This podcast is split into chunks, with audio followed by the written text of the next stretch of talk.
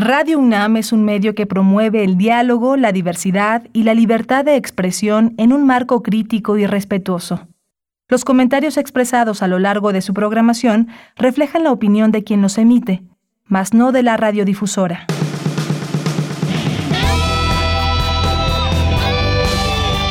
Prisma RU. Relatamos al mundo.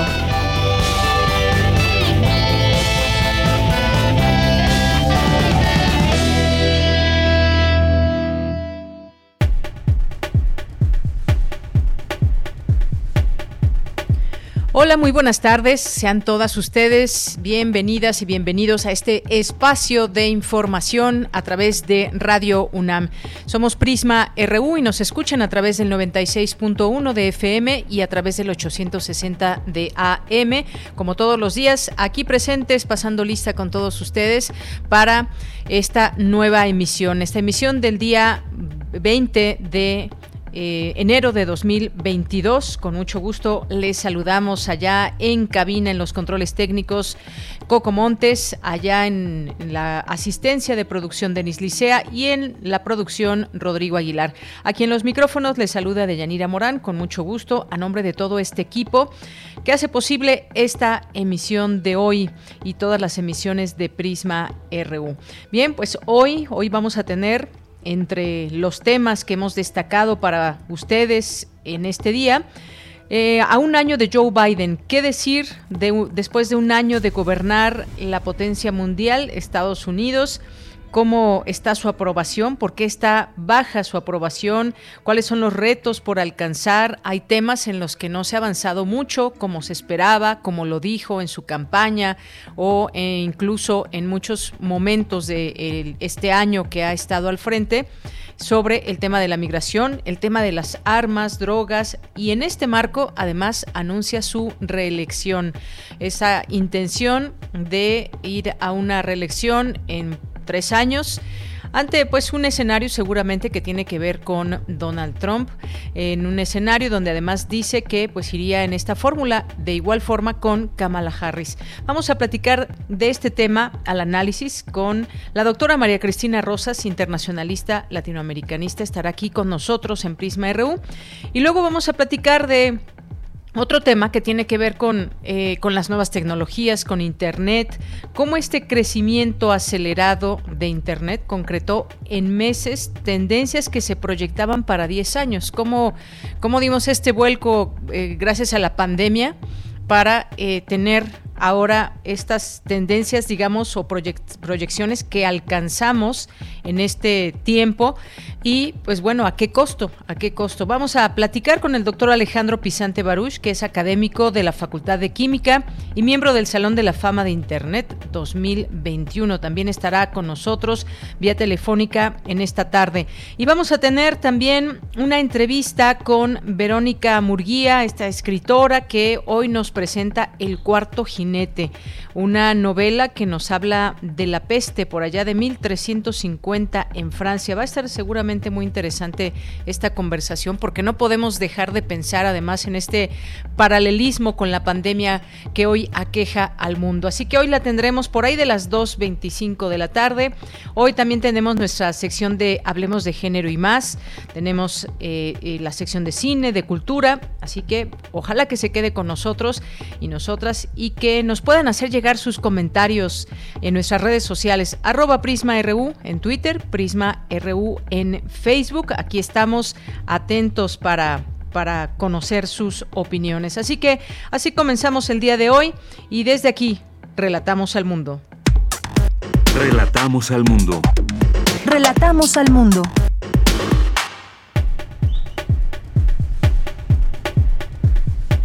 Bien, y en resumen, en la información universitaria de este día, jueves 20 de enero, la Facultad de Ciencias Políticas y Sociales organiza ceremonia virtual para conmemorar el vigésimo quinto aniversario de la Cátedra UNESCO de Derechos Humanos de la UNAM. Inicia en la UNAM el Seminario de Innovación, Tecnología y Emprendimiento. Contempla la creación de proyectos transdisciplinarios. Estudiantes de la ENES Morelia desarrollaron un mapa de violencias. El objetivo, reafirmar el derecho de las mujeres a transitar libremente por las ciudades. Inauguran el Seminario Internacional La convivencia entre los estados, nación y los pueblos sin estado a 500 años de la caída de Tenochtitlán, interculturalidad o dominación. En la información nacional de hoy, el Tribunal Electoral del Poder Judicial de la Federación ordenó a la Fiscalía General de la República entregar al Instituto Nacional Electoral el expediente de la empresa Odebrecht relacionado con una presunta triangulación de recursos para financiar la campaña del entonces candidato Enrique Peña Nieto.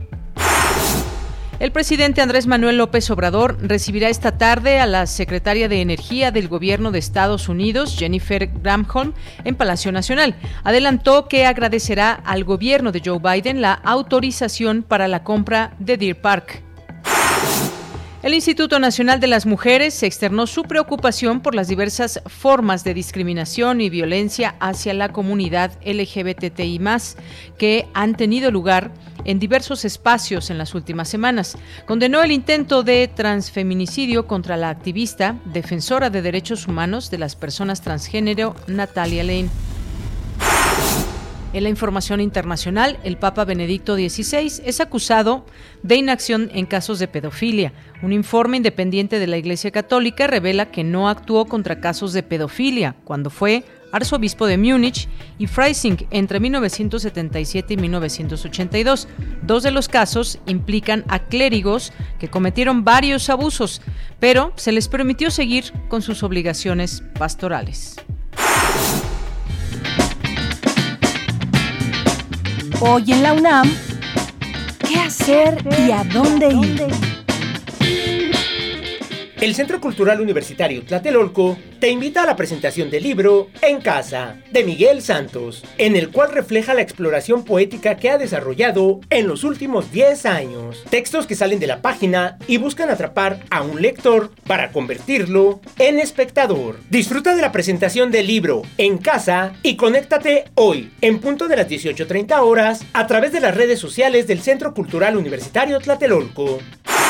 Te recomendamos una emisión más de la serie Al compás de la letra, revista radiofónica literaria bajo la conducción de María Ángeles Comezaña, cuyo objetivo es fomentar la lectura e incentivar la imaginación. Cada emisión se construye a partir de una palabra que nos conduce por textos, poemas y personajes alusivos a dicho concepto. El poeta invitado en cada emisión elige su propia palabra que se convierte en una ruta que nos permite descubrir diferentes posibilidades creativas. Hoy el término salmo guía la ruta de la palabra y la invitada será Silvia Georgina Estrada, periodista cultural y editora, autora de los libros Músicas, La Casa Abierta, Conversaciones con 30 Poetas y Pinacoteca del Ateneo Fuente, 100 años. La serie, al compás de la letra, se transmite todos los jueves en punto de las 18 horas por las frecuencias universitarias de Radio UNAM, 96.1 de FM, 860 de AM y en línea a través del sitio www.radio.unam.mx. Recuerda que hoy se llevará a cabo el estreno nacional de Silencio Radio, documental de la directora Juliana Fanjul, que aborda el golpe de censura contra Carmen Aristegui y su equipo de trabajo durante el sexenio de Enrique Peña Nieto. Al ser despedida de la estación de radio donde ha trabajado durante años, Carmen continúa su lucha. Su objetivo, crear conciencia y luchar contra la desinformación. El estreno del documental Silencio Radio se llevará a cabo hoy en la explanada del Centro Cultural Universitario en punto de las 18.30 horas y contará con la presencia de la directora Juliana Fanjul y la periodista Carmen Aristegui. La entrada es libre y el aforo limitado. No olvides llevar tu cubrebocas.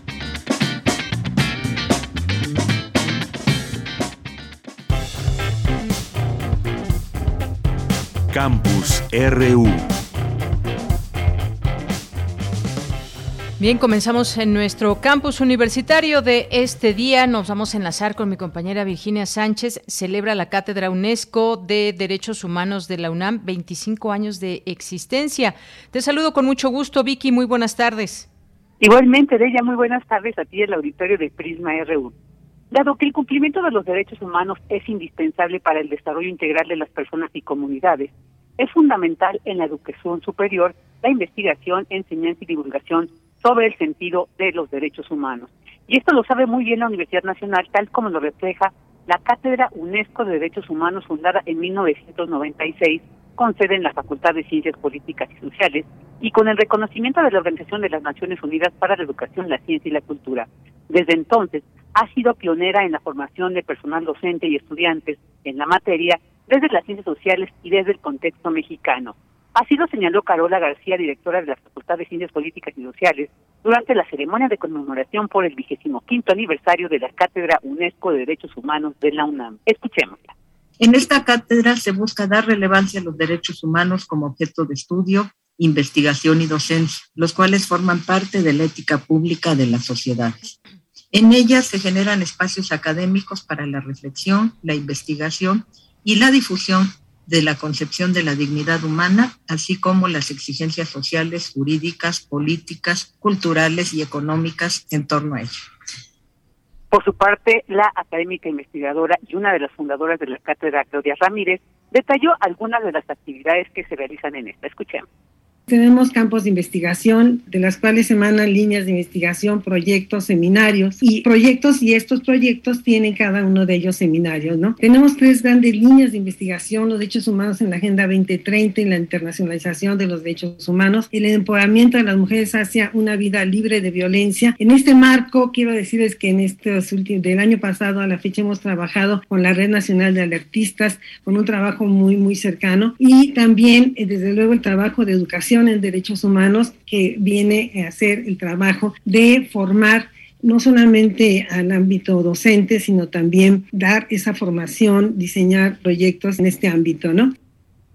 En tanto, Jaime Martuchelli, coordinador de proyectos académicos de la UNAM, destacó lo fundamental de las cátedras UNESCO para el desarrollo académico del mundo en general. Escuchemos. Fueron creadas con el propósito de avanzar y mejorar el desarrollo de la investigación la formación de derechos humanos, los programas de desarrollo de la educación superior a través de la construcción fundamentalmente de redes universitarias y de la transferencia de conocimiento. Estas cátedras constituyen un espléndido instrumento de colaboración entre investigadores de alto nivel con académicos de la UNAM y de instituciones nacionales e internacionales.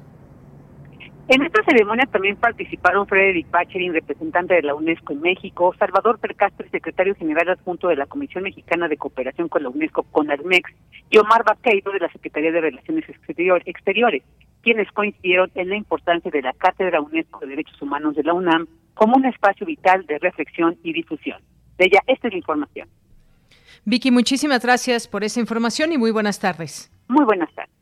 Bien, continuamos y nos vamos ahora con Dulce García. Inicia en la UNAM el Seminario de Innovación Tecnológica y Emprendimiento. Nos vamos contigo. Dulce, muy buenas tardes. Así es, Deyanira, muy buenas tardes aquí al auditorio. Pues, Deyanira, la innovación, la tecnología y el emprendimiento se han convertido en elementos centrales de la vida moderna, por lo que es necesario la creación de espacios que busquen la investigación teórica y las experiencias recientes asociadas a la resolución de los problemas. En este sentido, Deyanira, y como bien lo mencionas tú, impulsado por la Facultad de Ciencias Políticas y Sociales de la UNAM, así como por la Dirección General de Cómputo y Tecnologías de la Información y la Comunicación y la Coordinación de Emprendimiento de la UNAM, se, llevó a cabo el inicio de este seminario de innovación, tecnología y emprendimiento que tiene como objetivo gestar proyectos cimentados en la transdisciplina según señaló la maestra Patricia Martínez Torreblanca, secretaria general de la Facultad de Ciencias Políticas y Sociales de la UNAM, vamos a escuchar. Seminario se va a promover el intercambio de opiniones, de exposiciones, eh, tendremos debates muy interesantes con especialistas de alto nivel en procesos de innovación, tecnología de punta y sobre todo proyectos de emprendimiento que mucha falta hacen en la universidad y sobre todo con nuestros estudiantes. Además, fungirá como un radial para difundir entre toda nuestra comunidad mejores prácticas y casos de éxito en innovación. En torno a los tres ejes que contempla este seminario, aportando análisis que, pasen, que parten no de la multidisciplina, no de la interdisciplina, sino algo muy importante, la transdisciplina, que nos permita tener como sociedad una mejor comprensión de los complejos fenómenos que tenemos sobre todo ahora con la pandemia de Yanira. Y bueno, aquí también estuvo presente la maestra Cristina Musquiz Fragoso. Ella e, es de la Dirección General de Cómputo y Tecnologías de la Información y la Comunicación de la UNAM y dijo que otra de las intenciones es hacer crecer el talento de los universitarios, pero también del público general, es decir, que van a poder trabajar en conjunto. Escuchemos a la académica. Y nosotros sabemos que la innovación tecnológica no es un accidente por lo que necesitamos generar esos espacios de reflexión, de análisis, de debate, con personas como ustedes, de distintas procedencias, edades, diferentes campos de experiencia, y poder reunir y compartir este conocimiento. Por lo anterior, consideramos que este seminario en particular va a ser un intercambio valioso de ideas, de proyectos, eh, con un debate de especialistas en innovación, tecnología de punta y proyectos de emprendimiento eh, con énfasis en la industria y temáticas de vanguardia a nivel nacional e internacional. Deyanira, las académicas se exhortaron a proponer altos niveles de creatividad a través de este seminario, pues señalaron que las mejores ideas surgen en conjunto. Y bueno, pues para mayores informes sobre el Seminario de Innovación, Tecnología y Emprendimiento de la UNAM, pueden visitar la página de la Secretaría de Innovación y Desarrollo de nuestra universidad. Esta es la información. Dulce, muchas gracias y buenas tardes. Gracias a ti, muy buenas tardes. Hasta luego. Nos vamos ahora con lo siguiente. Un grupo de estudiantes que estudiantas creó el mapa de violencias en Morelia, creado con el objetivo de reafirmar el derecho de las mujeres a transitar libremente por las ciudades. Lo dije bien, Cindy, es estudiantas. Deyanira, muy buenas, tardes. Así es, es estudiantas eh, Yani Ávila, docente egresada de la licenciatura de Geohistoria y asistente de investigación en la Coordinación para la Igualdad de Género de la UNAM, explicó este mapa que crearon estas estudiantes, eh, que es una herramienta digital, el mapa de violencias, que va a permitir ver que la violencia patriarcal de Yanira no respeta una ubicación espacial. En este mapa se señalan los lugares donde niñas y mujeres fueron vistas por última vez y reportadas como desaparecidas, durante los meses de enero de 2020 a julio de 2021. Eh, se analizó eh, las eh, fichas de desapariciones para todo el municipio, se georreferenciaron por colonia, porque en las fichas se dice en qué colonia estuvo o la familia cree que estuvo la mujer. Los colores indican la cantidad de reportes de mujeres desaparecidas.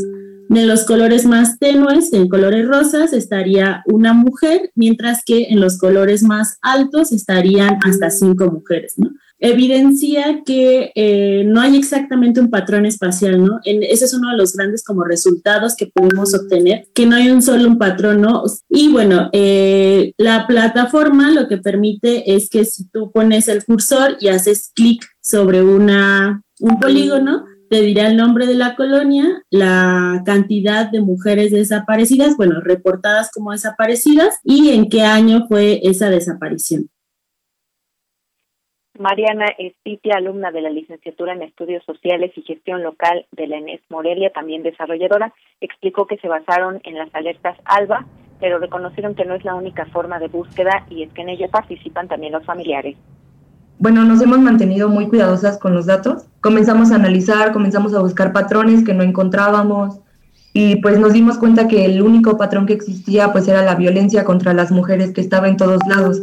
Y pues también reconocemos que de alguna forma nosotras decidimos tomar las alertas salva como base para generar el análisis y generar la cartografía, pero reconocemos que hay familias y que hay personas buscando mujeres desde otros medios, ¿no?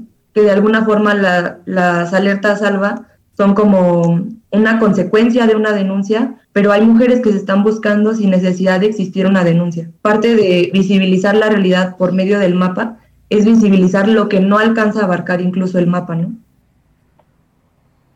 De Yanira, las creadoras señalaron que esperan adquirir financiamiento para que las personas también puedan agregar datos sobre las desapariciones de sus familiares. Este es el reporte que tenemos hoy. Bien, muchas gracias Cindy y muy buenas tardes. Muy buenas tardes. Hasta luego. Porque tu opinión es importante, síguenos en nuestras redes sociales, en Facebook como Prisma RU y en Twitter como arroba PrismaRU. Bien, es la una de la tarde con 22 minutos.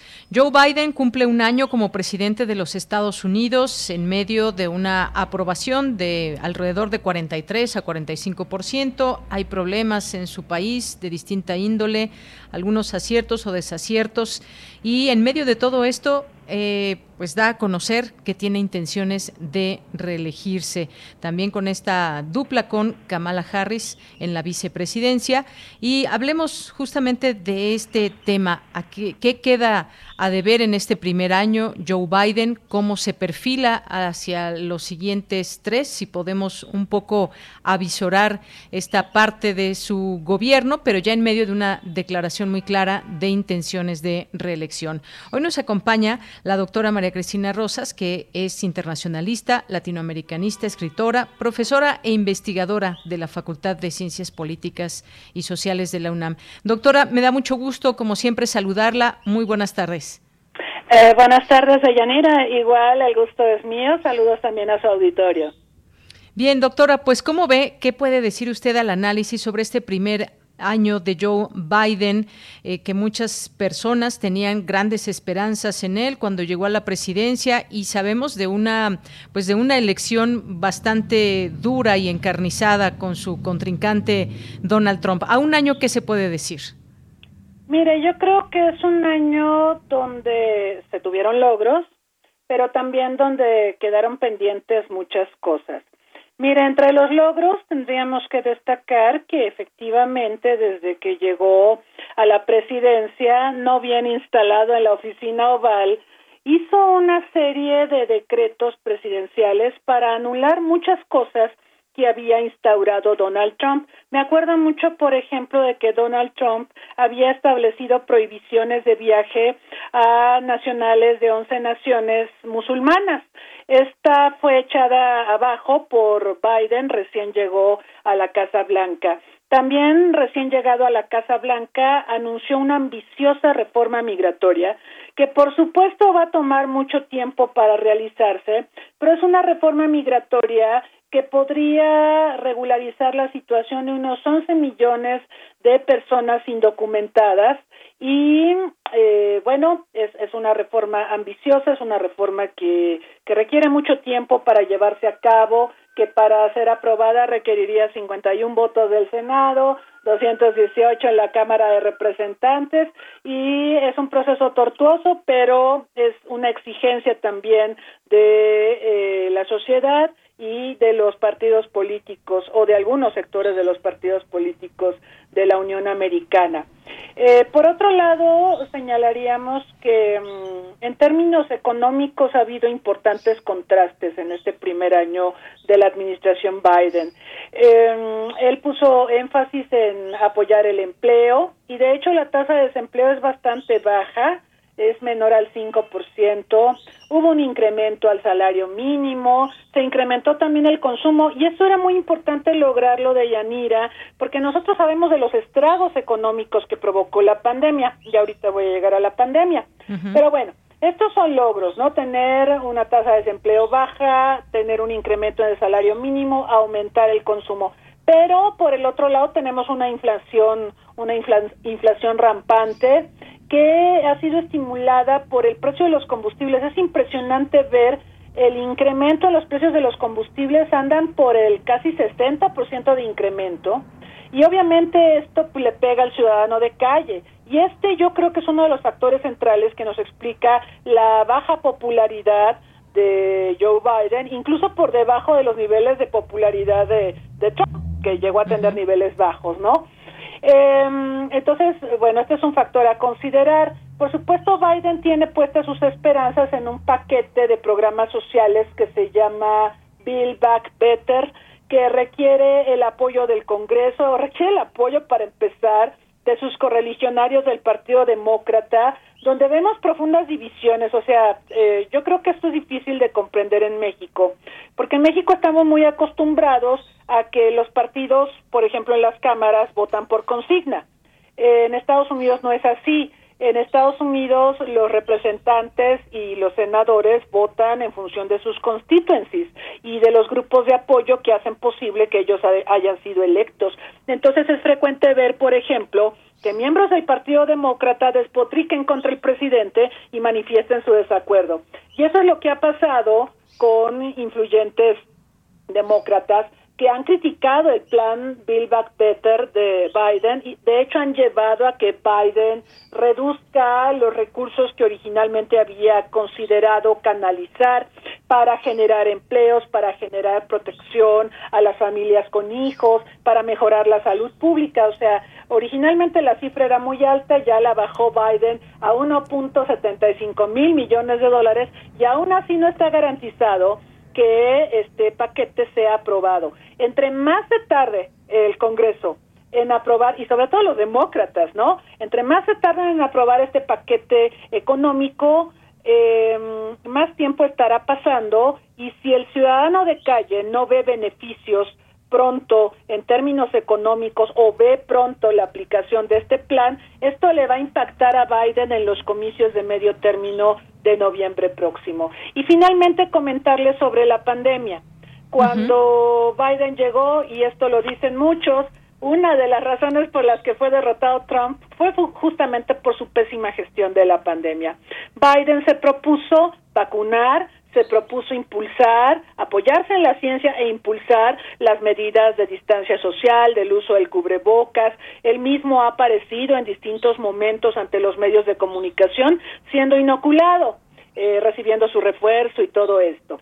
Y sin embargo, la vacunación no ha prosperado con la velocidad que se hubiese querido. Ahorita las cifras que nos da New York Times con su coronavirus tracker es de que solo el 63, 63% de la población en Estados Unidos tiene esquema completo de vacunación y solo el 24% tiene un refuerzo. Son cifras buenas, pero estamos hablando de la primera potencia mundial, de una potencia en, en el sector farmacéutico, en la producción de biológicos. Entonces ha ido lenta la vacunación por los antivacunas. Biden ha echado mano de influencers y de personas que son celebridades para convocar a la población a vacunarse, pero también el hecho de que tenemos variantes como Omicron de Yanira no ayuda mucho porque, como sabemos, incluso vacunadas las personas pueden infectarse e incluso pueden morir. Entonces, esto ha abonado al escepticismo y a las campañas de los antivacunas que dicen que está demostrado que vacunarse no sirve para nada. Entonces, eh, ha habido avances en el tema de la lucha contra la pandemia, pero no han sido avances contundentes. Yo creo que estos son algunos de los aspectos que podríamos empezar a mencionar internamente. Faltan los de política exterior, claro.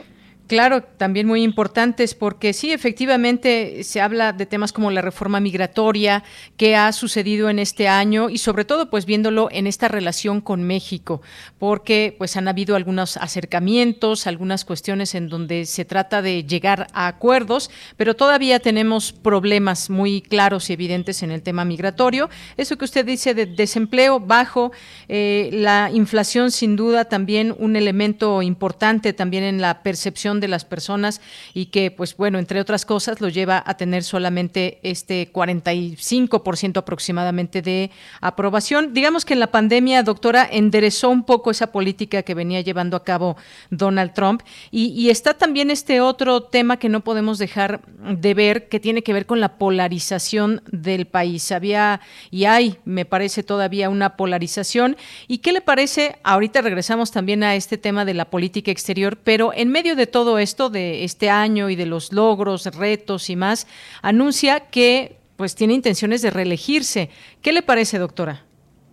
Bueno, eh, esto de que tiene intenciones de reelegirse, yo creo que también es para meterle un poco de presión al propio Partido Demócrata, en el sentido de que los republicanos ya han dado indicios de que se están recuperando en términos de influencia en, la opinión pública estadounidense. Mire usted, eh, creo que lo comentamos incluso en una entrevista previa. El 2 de noviembre pasado tuvimos comicios para gobernador en Virginia y en Nueva Jersey, que por cierto son dos estados donde Joe Biden un año antes había obtenido una ventaja clarísima sobre Donald Trump.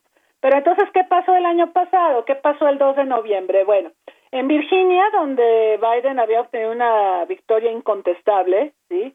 Eh, ganaron los republicanos. Ganó este señor Glenn Youngkin, un republicano moderado, un republicano que le tenemos que reconocer que se apartó un poco de la línea eh, de Donald Trump y, eh, bueno, armó su campaña y le fue muy bien. Ganó en Virginia, se la arrebató a los demócratas.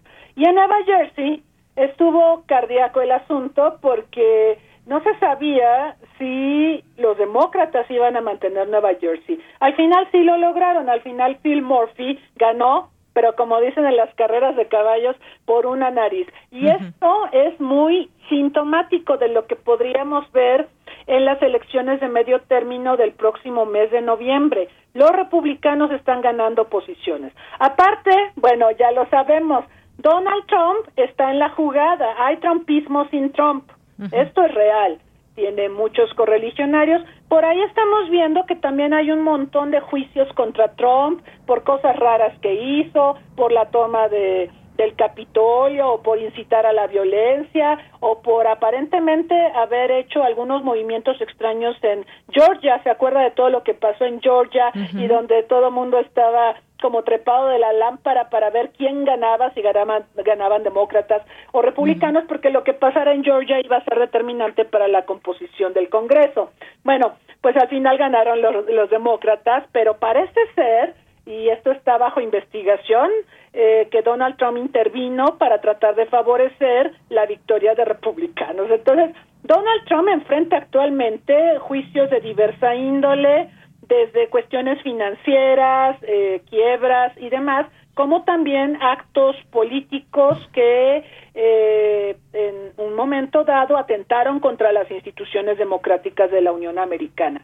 Con todo eso, a pesar de eso, Donald Trump está en la jugada. Y bueno, yo marcaría que lo que pasó con Glenn Youngkin en Virginia es muy interesante porque puede ser que ya estamos viendo a un grupo de republicanos que se alejan del patán de Donald Trump, ¿sí? Porque pues el señor es un patán, su forma de actuar es patán, es una persona que realmente le hizo mucho daño a Estados Unidos y hay republicanos que no están de acuerdo con Trump, afortunadamente. Entonces se están apartando de Donald Trump y están creando sus propias campañas, están creando sus propias imágenes. Yo creo que un personaje a seguir será Glenn Youngkin.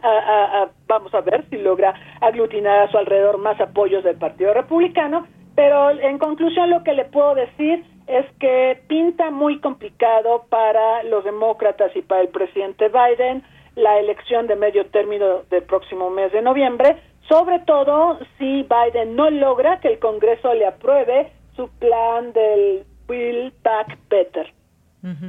Bueno, y sí, es que en todo esto, qué tan sano es hablar de, reelección cuando apenas se ha cumplido un año y hay muchas expectativas por cumplir. Quizás eso suena un poco, eh, incluso algunos, eh, algunos medios publicaban al referirse a la reelección que posiblemente esta no, no se daría o no sería anunciada y efectivamente sucedió lo contrario, sí se anunció esta, esta reelección. Pero qué tan sano es hablar de reelección a un año de estar en el poder, doctora. Como le decía, yo creo que es parte de una estrategia de mm. Biden. Es como cuando decimos, se lo dije a Pedro para que lo escuche Juan. Lo está diciendo para que los demócratas escépticos que no quieren apoyar su plan se apuren y lo aprueben, porque, bueno, al final, ¿qué puede pasar? ¿Qué puede pasar en noviembre, Yanira? Pues que ganen los republicanos, que Biden pierda el control, Biden y los demócratas pierdan el control de las cámaras que ahorita tienen, y entonces va a ser un infierno para Biden gobernar, porque yo no me imagino que él promueva iniciativas que tendrían que pasar por el Congreso y que los republicanos las aprueben. No, los republicanos le van a dar de patadas. Eso es lo que va a pasar. Entonces, ese es el escenario y por eso desde ahorita tan temprano y viendo sus números y viendo el escepticismo de, y el divisionismo que hay dentro del propio Partido Demócrata, Biden dice, pues yo me voy a postular y es como también una forma de decirles, a ver señores, eh, los republicanos están al acecho, se están fortaleciendo, si no van a apoyar mi plan, nos va a ir muy mal en noviembre próximo. Yo creo que esa es la lectura que le podríamos dar a este anuncio, que ciertamente es muy tempranero, muy mañanero, pero tiene esta intención de, de convocar a la unidad dentro del propio Partido Demócrata. Muy bien, doctora. Pues ahora sí pasemos a estos temas de la política exterior. ¿Qué ha pasado en este primer año de Joe Biden? China, Rusia, el tema de Afganistán, México incluso. ¿Qué, qué podemos decir desde su análisis? Mire, hay logros también y hay sinsabores. Como logros, pues podríamos mencionar, por ejemplo, que Biden no retiró a su país de la Organización Mundial de la Salud como sí lo había pretendido Trump y lo había anunciado y, de hecho había interrumpido el flujo de recursos de, los apoyos y las cuotas que normalmente Estados Unidos aporta a este importante organismo internacional en plena pandemia. Pero bueno, eh, Biden revirtió esto y, y Estados Unidos se mantiene como miembro de la OMS. Eh, también Biden ha invertido 500 mil millones de dólares para combatir el cambio climático. Hemos visto este giro importante en su política ambiental respecto a la era de Trump. Ha organizado cumbres alusivas al cambio climático, ha hablado de este tema incluso con el presidente López Obrador y con otros líderes mundiales. Y esto pues es positivo porque nosotros sabemos que Estados Unidos, aunque ha perdido poder en las relaciones internacionales contemporáneas, sigue siendo un referente y si Estados Unidos despotrica contra el tema ambiental, otros países lo hacen, pero si Estados Unidos apoya la agenda ambiental, otros países lo siguen. Entonces, esto es bastante positivo. También Biden, en marzo del año pasado, propuso que Estados Unidos pagara de una sola vez todas las cuotas atrasadas que le debe a la Organización de las Naciones Unidas. Nosotros sabemos que por lo complejo del mecanismo para abonar cuotas al sistema de Naciones Unidas, Estados Unidos suele atrasarse, aparte de que usa su enorme poder financiero, recordando que Estados Unidos aporta el 22%, la quinta parte, más de la quinta parte del presupuesto base de la ONU, eh, lo usa esto para presionar a la ONU a que haga cambios y se adapte a las necesidades de Estados Unidos. Entonces, bueno, Biden dijo, ahora sí vamos a analizar cómo hacerle para pagar de una vez todo lo que tenemos pendiente de pago con la ONU. También eh, fue positivo que reinstaló el mecanismo de cumbre de líderes de América del Norte. El año pasado vimos como el presidente López Obrador, como el primer ministro Trudeau viajaron a Washington para participar en esta cumbre de líderes que fue interrumpida durante el gobierno de Donald Trump.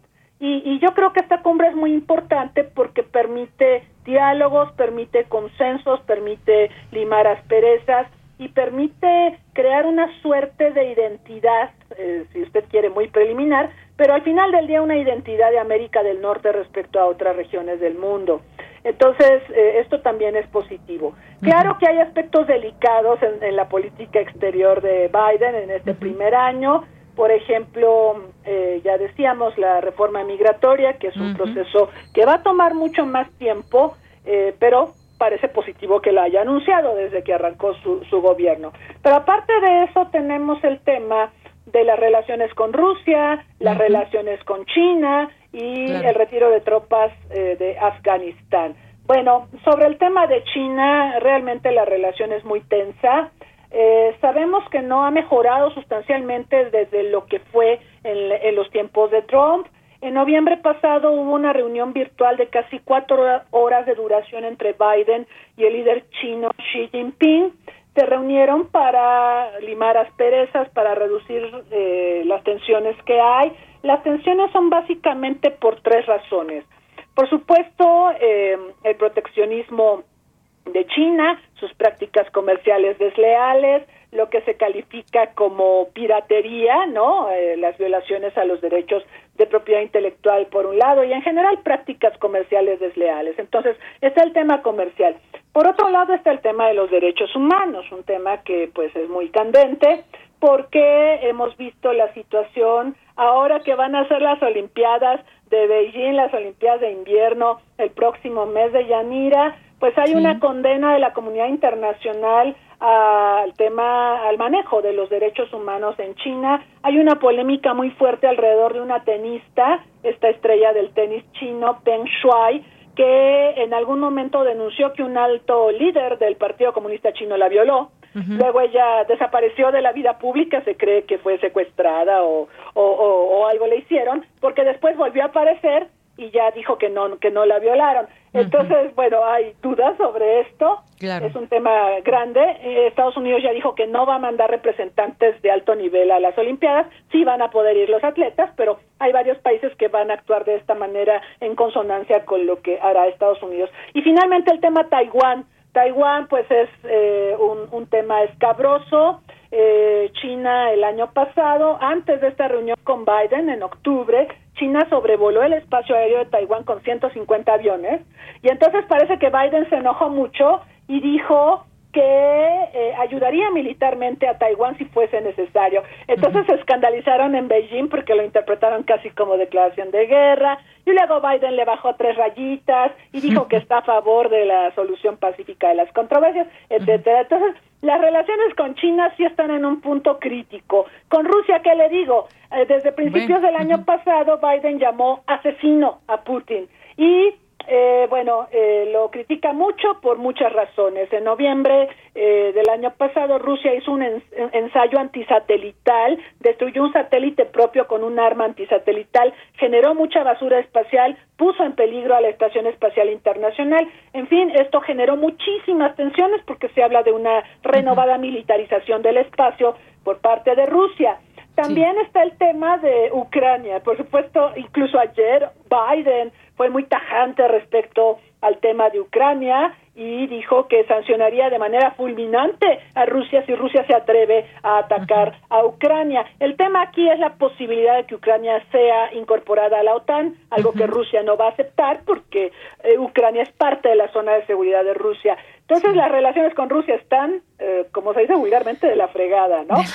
y luego está el, otro tema, Afganistán, que, bueno, lo de Afganistán, usted recuerda, Yanira, se empezó a pactar desde Trump, ¿sí? Se había ya acordado el retiro de tropas, se concretó con Biden, pero ahora los propios republicanos, el propio Trump, eh, critican a Biden y lo señalan como como blando, como débil, como alguien que está propiciando que Afganistán se convierta en un santuario de terroristas o un hub del narcotráfico internacional. Entonces, pues en política exterior hay algunos logros, pero también está muy complicada la situación. Y esto yo lo atribuyo a algo de Yanira y con eso termino el comentario. Eh, Biden llega a la presidencia en un momento donde China ya está instalada como gran potencia. Entonces a Biden lo que le toca es acomodar a Estados Unidos a un mundo otra vez bipolar, a un mundo donde China marca pautas, donde tiene liderazgo, donde nos da vacunas, donde eh, maneja el comercio internacional. Yo creo que esto es muy complicado, ¿no? No solo es Biden, sino el contexto geopolítico internacional lo que opera en contra del presidente de Estados Unidos. Bien, doctora, pues muchas gracias. Gracias por hacernos este análisis tan amplio. Y bueno, pues ahí está la vacuna Sputnik de Rusia que no es aceptada en Estados Unidos tampoco. Y bueno, pues ya ahorita ya no nos da tiempo, pero eventualmente veremos qué resulta de esta visita a nuestro país de la Secretaria de Energía de Estados Unidos, eh, porque reconoce que hay temas que trabajar con el gobierno mexicano, la reforma eléctrica que impulsa el presidente. Y bueno, pues dijo que el compromiso de su gobierno es con las inversiones de energía limpia. Ya lo platicaremos en otro momento, doctora. Por lo pronto, muchas gracias. Gracias a usted, muy buenas tardes. Un abrazo, hasta luego, doctora. Hasta luego. Fue la doctora María Cristina Rosas, internacionalista, latinoamericanista, profesora e investigadora en la Facultad de Ciencias Políticas y Sociales de la UNAM. Porque tu opinión es importante, síguenos en nuestras redes sociales, en Facebook como Prisma RU y en Twitter como arroba PrismaRU. Bien, pues continuamos. Son las 13 horas con 45 minutos. Hemos invitado al doctor Alejandro Pisanti Baruch, que es académico de la Facultad de Química, miembro del Salón de la Fama de Internet 2021. Doctor, bienvenido a este espacio. Muy buenas tardes. Doctor, bueno, en un momentito lo tendremos aquí en la línea telefónica. Doctor, ¿me escucha? La escucho perfectamente. ¿Usted me oye bien? Ya la escucho muy bien, doctor. Gracias por estar en este espacio. Pues fíjese, lo hemos invitado porque pues nos llamó mucho la atención esta información, el crecimiento acelerado de Internet concretó en meses tendencias que se proyectaban para 10 años. Cuéntenos un poco de este de este tema, por favor. Internet viene creciendo en México de una manera constante, vamos a decir que viene creciendo el el acceso a Internet y los servicios y la complejidad de los servicios y de las funciones que se prestan a través de Internet. Y eh, a esta tendencia sostenida eh, se le sumó la presión de la, de la crisis producida por la pandemia y el confinamiento resultante, de tal manera que eh, muchísimas operaciones que se pensaba que a lo mejor tardarían una década en migrar a Internet, lo hicieron en meses o incluso diría en semanas. Eh, uso siempre como ejemplo coloquial que hasta los carritos de tamales en algunas ciudades cobran eh, ya con tarjeta de crédito, utilizando un dispositivo que se conecta a un teléfono celular y que se convierte en una inversión porque permite mantener vivos negocios y servicios y funciones tan básicos como la alimentación, eh, a pesar del, del confinamiento. Esto no quita que haya también una serie de dificultades. Eh, también estamos descubriendo el costo de no hacer, el costo de no haber tenido más población conectada, más personas capacitadas, más servicios instalados para que esto no tuviera que ser una transición tan apurada. Eh, y lo vivimos, pues, de luego en nuestra propia universidad con algunos de nuestros estudiantes que también han tenido que acelerar la transición digital, por llamarla así, en sus casas e incluso en, en pueblos y localidades muy, muy pequeños en, en el interior del país, a donde se han ido a refugiar durante el periodo de confinamiento. Así es, doctor. Y pues bueno, eh, eh, se ha hablado mucho, por ejemplo, en nuestro país de estas desigualdades que hay ahora con estas conexiones que se han hecho más que necesarias para pues tener la escuela en línea, trabajos en línea, trabajos en home office. En algún momento, eh, pues se imaginó esta rapidez con la que se avanzaría. Digo, evidentemente tiene que ver este tema de la pandemia, donde pues nos volcamos a estas posibilidades tecnológicas. Pero ¿qué pasa cuando vemos estas eh, desigualdades, eh, esta expansión por una parte de servicios, eh, de redes, internet, en universidades y más, pero que todavía prevalece este sentido de desigualdad?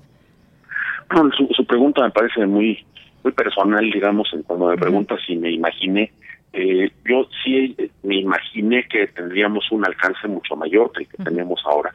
Este, ciertamente empezamos con mucho menos, eh, cuando fui director de cómputo de la UNAM y cuando fui eh, coordinador de Universidad Abierta y Educación a Distancia, queríamos alcanzar siquiera este nivel de cobertura, sabiendo que no sería suficiente.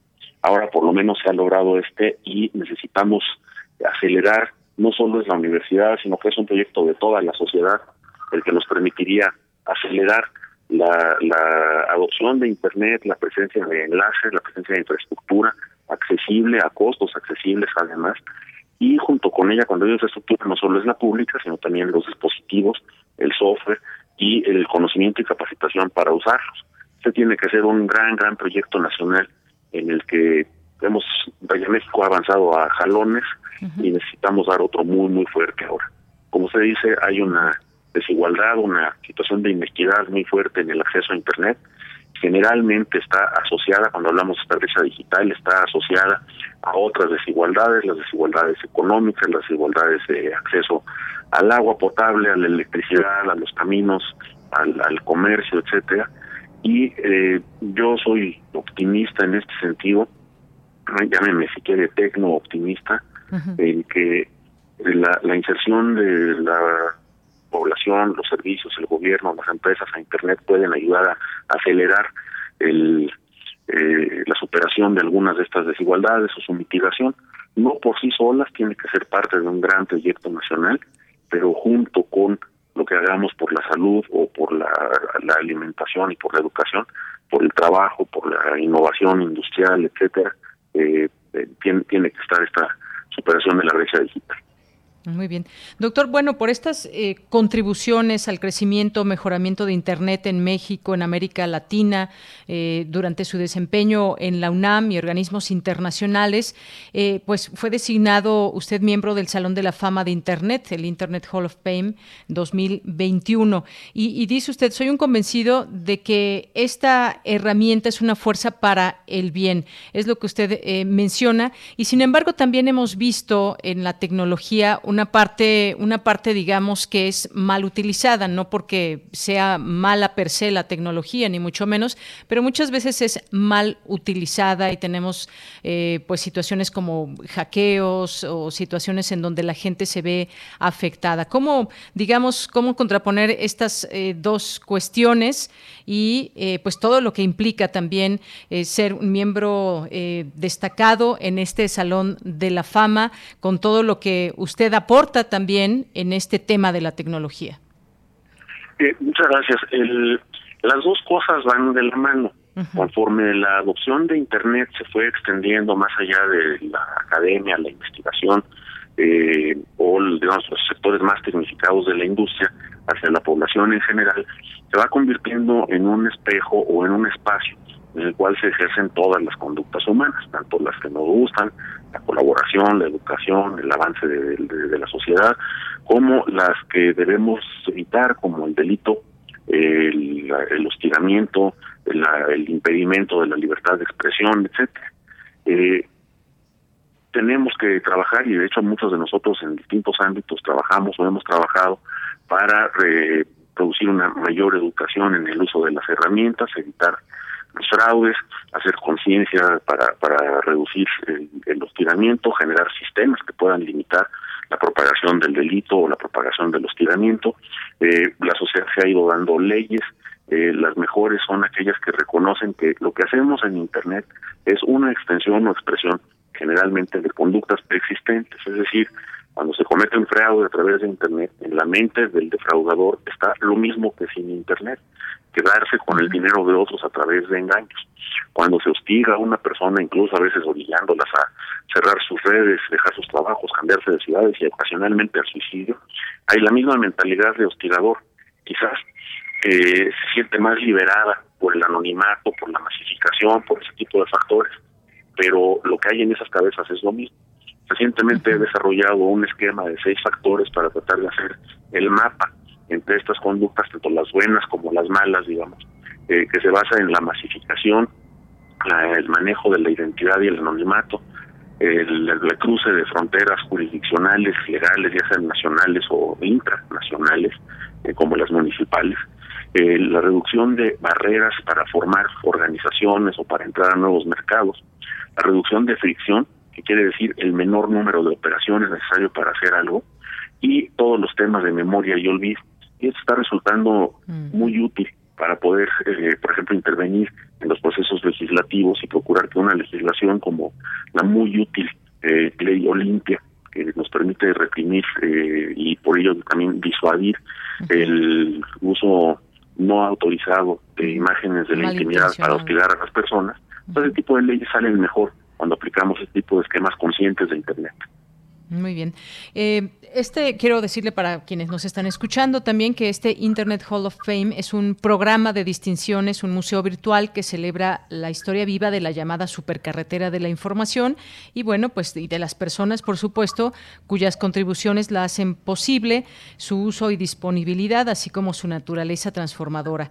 Eh, se conforman distintos países y bueno, en este caso que usted fue nombrado como parte de este grupo, designado miembro del Salón de la Fama. Ya si con estos mm, eh, pocos, en pocos meses se superó esas expectativas que se tenían proyectadas para 10 años, ¿cómo podemos imaginar el futuro en este sentido, eh, dado que nos adelantamos 10 años? Pero entonces, ¿qué vendrá en los próximos quizás 5 años, doctor? Eh, muchas gracias. muchas veces hemos especulado eh, con que el futuro de Internet es como que la desaparición, en el sentido en el que la electricidad en algún momento hace 100, 150 años eh, dominaba las impresiones que se tenían del futuro, del progreso de la sociedad, etcétera, y hoy ya prácticamente no la vemos, digo, salvo las discusiones de, de gran escala de la sociedad y las cuestiones de pobreza energética que está asociada a la brecha digital, pero ya no pensamos en cómo se gobierna o administra la electricidad que utilizamos. Es posible que en un futuro, a 10 años, ya no estemos pensando en qué es lo que llega con datos, con información, con interacciones, con lo que vendrá con inteligencia artificial, control de dispositivos, eh, los dispositivos de interfaces directas al cerebro para resolver problemas de personas con discapacidad, etcétera. Con un poco de suerte, Internet ya va a ser tan esencial que vamos a estar pensando en cada una de sus aplicaciones y y no en la red misma. Así es. Doctor, por último, yo le pregunto, eh, pues eh, usted en algunos momentos ha mencionado que tuvo la oportunidad de, conocer y de utilizar las redes que luego se convirtieron en Internet a partir de sus primeros años de funcionamiento. ¿Qué experiencia fue eso y si se imaginó un escenario como el que tenemos ahora? Este, yo como profesor muy joven, como estudiante de posgrado este, de la UNAM, tuve distintas oportunidades de viajar este con, becas tanto nacionales como extranjeras a realizar trabajos de investigación o a capacitarme en el extranjero. En particular, en 1979, si no me equivoco, estuve en una universidad en Bloomington, Indiana, donde empezábamos a utilizar los primeros protocolos que se convirtieron en Internet para hacer cálculos de química cuántica, que es mi especialidad original en la, Facultad de Química de la UNAM, eh, utilizando computadoras de distintas partes de Estados Unidos. Después, en los 80, tuve una experiencia similar en Alemania, ya con servicios mucho más avanzados, que incluían el correo electrónico, supercómputo, etcétera. Eh, creo que desde esas épocas pude ver una continuidad entre lo que hacemos, la vida que, que tenemos en la academia, que es una vida muy interconectada con el mundo, muy interconectada con los laboratorios, con los centros de investigación, con la literatura científica y también con las personas y sus vidas en otros países. Y puedo decirle que en 79 hice una predicción que creo que se cumplió. Una compañera de otra universidad, una universidad americana, nos decía que les daban unas pequeñas terminales, no tenían ni pantallas, utilizaban papel térmico para tener acceso a cálculos desde los dormitorios, ya ve que son residenciales las universidades. Yo, por un lado, estaba fascinado con la idea de poder estar haciendo cálculos de ese tipo todo el tiempo, y por otra parte, predije que tener una cosa de una computadora en el dormitorio podría acabar con la vida familiar hasta siendo uno soltero. Creo que es un riesgo que seguimos administrando y seguiremos administrando por otra década, cuando menos. Bien, doctor, pues muchas gracias por estar con nosotros, por platicarnos de este tema que es apasionante, muy interesante, tiene que ver con la tecnología, con el futuro, con el presente, además. Y bueno, pues muchas gracias y felicidades por este nombramiento del Salón de la Fama de Internet 2021. Muchas gracias por la oportunidad de tener esta conversación con la UNAM, es mi casa, mi carrera, eh, mucho de lo que se ha reconocido ahora lo hicimos en grandes equipos de trabajo con jóvenes, con personas maduras, con personas con gran iniciativa. Estamos viendo los frutos de ello también en la capacidad que ha tenido la UNAM para responder a la pandemia. Espero que podamos hacer mucho más junto con Radio UNAM. Muchísimas gracias. Claro que sí, doctor. Hasta luego y gracias de nuevo. Muchas gracias. Hasta luego. Hasta luego, muy buenas tardes. Fue el doctor Alejandro Pisanti Baruch, académico de la Facultad de Química y miembro del Salón de la Fama de Internet 2021 con este tema de verdad apasionante, todo lo que tiene que ver con la tecnología y cómo se fue proyectando con respecto al futuro, lo que sucedió en esta pandemia. Así que pues eh, hemos, lo hemos invitado y tuvimos este eh, pues esta rica conversación en torno a lo que vendrá y estas proyecciones que se que llegaron, que nos llegaron en este en esta pandemia. Son las dos de la tarde, vamos a hacer un corte en este momento y regresamos a la segunda hora de Prisma RU.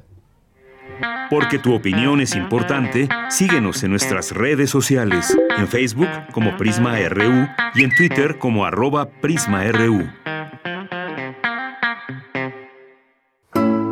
Si quiere ajos y cebollas gratis, ¿por qué entonces no sale allá afuerita y se pone a hablar bien de Pemex?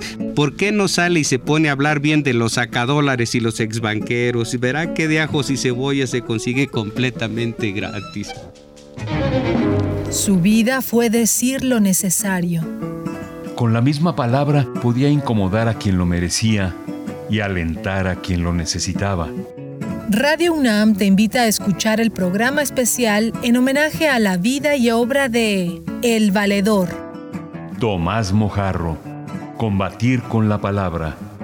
Domingo 23 de enero a las 11 horas por Radio UNAM y al terminar en su emisión habitual, Violeta y Oro. Mis valedores, esto es México. El Valedor. El sentido del humor como la mejor arma de la crítica. Radio UNAM. Experiencia sonora. ¿Qué tienen en común Margarita la distraída y Patricio el olvidadizo? Que su INE ya está vencida y van a ir a renovarla. Si tu INE también perdió vigencia, es momento de renovarla. No dejes pasar más tiempo y actualízala. Haz tu cita en INETEL 800-433-2000 o en INE.mx. Podemos pensar de forma distinta, pero tenemos algo que nos une nuestro INE. ¿Mi INE? Nos une. Hola, Juan. Hola, Oscar. Ya te has dado cuenta que llevamos mucho tiempo juntándonos en esta transmisión. Y ahora nos juntamos para hacer este promocional de nuestro propio programa. Sí, hombre, por, en esta ocasión no es así un encuentro casual. Las Esquinas del Azar, todos los martes a las 10 a.m. y retransmisión los sábados a las 4 p.m. por el 96.1 de FM. Radio UNAM, Experiencia Sonora. ¿Sabes qué tienen en común? El polvo de una estrella durmiente, el moco de King Kong o el enano más alto de todos. Pues que a todos los puedes encontrar en la radio. Solo tienes que decir las palabras mágicas. ¡Hocus Pocus! Para tus orejas y escúchanos todos los sábados a las 10 de la mañana por Radio UNAM. Experiencia sonora. Prisma RU. Relatamos al mundo. Mañana en la UNAM, ¿qué hacer y a dónde ir? Mañana tienes una cita con la serie La Ciencia que Somos, coproducción de Radio UNAM con las Direcciones Generales de Divulgación de la Ciencia y de las Humanidades de nuestra máxima casa de estudios. Esta revista semanal cuenta con entrevistas, mesas redondas, cápsulas y enlaces en vivo en México e Iberoamérica, con el testimonio y análisis de los personajes que hacen la ciencia y la tecnología de la región. Mañana, viernes 21 de enero, entre sus secciones el programa ofrece el reporte de la Agencia de Noticias Iberoamericana para la difusión de la ciencia y la tecnología Y la colaboración del portal Ciencia UNAM. En la entrevista principal se abordará el uso del Big Data y la inteligencia artificial para predecir y estudiar la pandemia, así como otros fenómenos sociales y científicos. Sintoniza mañana nuestras frecuencias en punto de las 10 horas.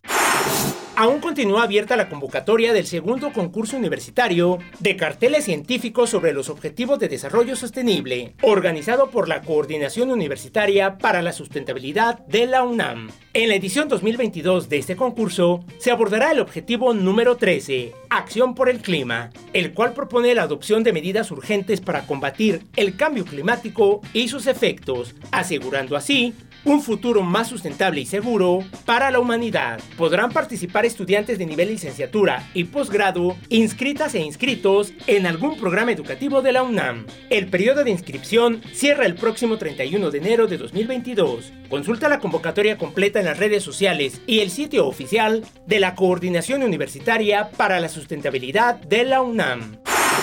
El antiguo Colegio de San Ildefonso te invita a disfrutar de las diferentes exposiciones que nos ofrece como Blanco entre Exactos de Rosana Montiel, Francisco Toledo y la fotografía, así como la muestra permanente San Ildefonso, cuna del movimiento muralista mexicano, donde podrás presenciar los murales realizados por grandes artistas como José Clemente Orozco, Diego Rivera, Fernando Leal, David Alfaro Siqueiros, entre otros. El Colegio de San Ildefonso permanece abierto de jueves a domingo, de 11.30 a 17 horas. O si lo prefieres, puedes visitar los recorridos virtuales que aún se encuentran disponibles en el sitio oficial www.sanildefonso.org.mx. Y recuerda que durante tu visita presencial a los museos universitarios deberás respetar en todo momento las medidas sanitarias recomendadas. Para Prisma RU, Daniel Olivares Aranda.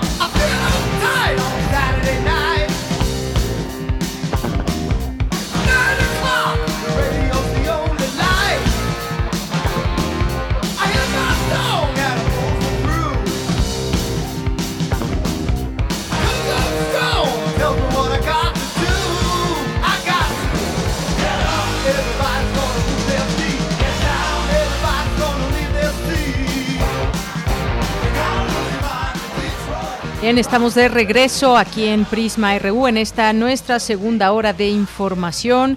Un poco de música no cae mal porque un año como hoy, pero de 1952 nació el músico y cantante Paul Stanley, miembro fundador del grupo norteamericano Kiss. Y esto que escuchamos es Detroit Rock City.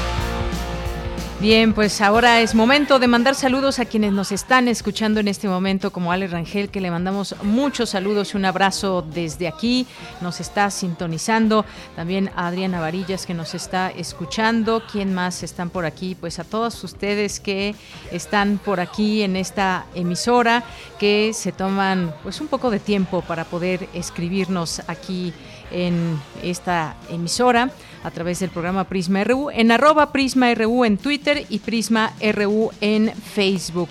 Bien, pues mandamos saludos también a David Castillo Pérez, mandamos saludos a César Soto, también le mandamos saludos a Patricia León, a José Ramón Ramírez, a Duda Bot, a Saúl, nos dice, sin duda alguna tiene el mejor programa, Prisma RU, la calidad de información que manejan es estratosférica, gracias por la precisión con la que puntualizas en cada nota. Muchas gracias Saúl, te enviamos un saludo. Eh, gracias Abel Fernández, nos dice pendientes como siempre, deseándoles a los radioescuchas y al equipo excelente jueves. Para ti, Abel, un abrazo. Gracias eh, también aquí a P. Shellman. Eh, muchas gracias a Carlos Méndez, Mario Navarrete también aquí escuchándonos desde, desde la banqueta, ahí arreglando su automóvil o su motocicleta. Muchas gracias, Mario. Gracias también aquí a Rosario Durán. Nos dice, está creciendo a pasos agigantados. Ahora cualquiera puede cobrar con un dispositivo. A lo que sí tengo miedo es a los bitcoins. Pues sí, hay tecnologías que no acabamos de entender completamente, como ese dinero electrónico, los bitcoins. Muchas gracias, eh, Rosario. Gracias también a Jorge Morán Guzmán. Nos dice un respetuoso saludo al doctor Alejandro Pisanti Baruch. Lo conocí como uno de los conductores del curso Aplicaciones de Internet en Ingeniería Química y auspiciado por el CONIC y en el Centro Mascarones de la UNAM. Muchas gracias, Jorge. Ahí ya también copiado el doctor Pisanti para recibir este mensaje eh, que también lo encontramos por Twitter. Eh, nos dice José Ramón Ramírez, qué interesante entrevista. Esto lo que platicábamos con la doctora Cristina Rosas, que además son sus meros temas como internacionalista, Estados Unidos, eh, Norteamérica, y esto que nos decía de Joe Biden, cómo se llega al primer año de este presidente y lo que vendrá para él este año con las próximas elecciones, a ver qué pasa ahí en el Congreso. Jorge Morán, Morán también nos dice una felicitación a la doctora María Cristina Rosas por la exposición rápida, concisa y clara. Gracias también a Isela Gama que nos escucha mucho. Saludos, Isela. Gracias a Rosario que nos dice también que prometió algo que no estaba en sus manos Joe Biden y eso fue la legalización de Dreamers y ahora se la van a cobrar, pero no está en sus manos, sino en las del Congreso. Reelección con esos números está difícil. Cholo Parima también, muchos saludos. Carla Rosales, Jorge nos dice un respetuoso saludo al doctor Pisanti, muchas gracias también. Nos manda saludos al equipo y nos dice naveguemos en una de las dos estaciones que dan luz de verdad a México. Eh, Luz González Salomón, María de Lourdes, Roxana Barraza, muchas gracias. David Castillo también nos dice buenos días a los radionautas, asidos a Primer Movimiento y a Prisma Review. Por supuesto, gracias a sus invitados de cualquier postura, siempre se les aprende a todos. Gracias, David Castillo sí que Prisma eh, nos relaten al mundo, Jean-François Charrier, también. C. Andrade, a los amigos de Fundación UNAM, a Carla Rosales, a Mauricio Sotelo, muchas gracias a Ana Acosta, Gio Auditorio, y Gloria Delgado. Muchas gracias a los que mensajes que nos siguen llegando de parte de todos ustedes. Rosario tomándose un cafecito a esta hora. Eh, gracias a Flechador del Sol también aquí atento a nuestra transmisión. Bien, pues vamos a continuar con la información a esta hora del, eh, en el programa. La Cátedra Francisco de Vitoria Bartolomé de las Casas es un espacio de análisis y reflexión en torno a los problemas de dimensión global, expresó Guadalupe Valencia. Cristina Godínez nos tiene la información. Buenas tardes, Deyanira. Un saludo para ti y para el auditorio de Prisma RU.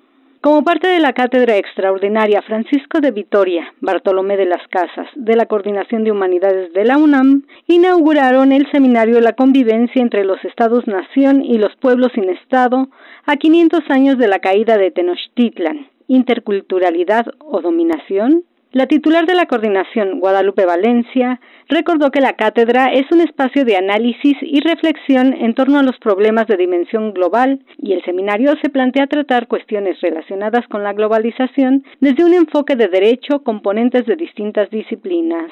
Esta cátedra extraordinaria, creada el 31 de agosto de 2017 por nuestra UNAM y la Universidad de Salamanca, promueve el estudio, análisis y reflexión a través de seminarios, cursos y conferencias especializados en el pensamiento de Francisco de Vitoria y de Bartolomé de las Casas y los ámbitos que convergen en sus obras, derecho internacional, globalización, derechos humanos y de los pueblos y comunidades indígenas, implicaciones morales y éticas de la economía, la dignidad y la condición humana. Leonardo Lomelí Vanegas, secretario general de la UNAM, dictó la conferencia inaugural Implicaciones morales y éticas de la economía global.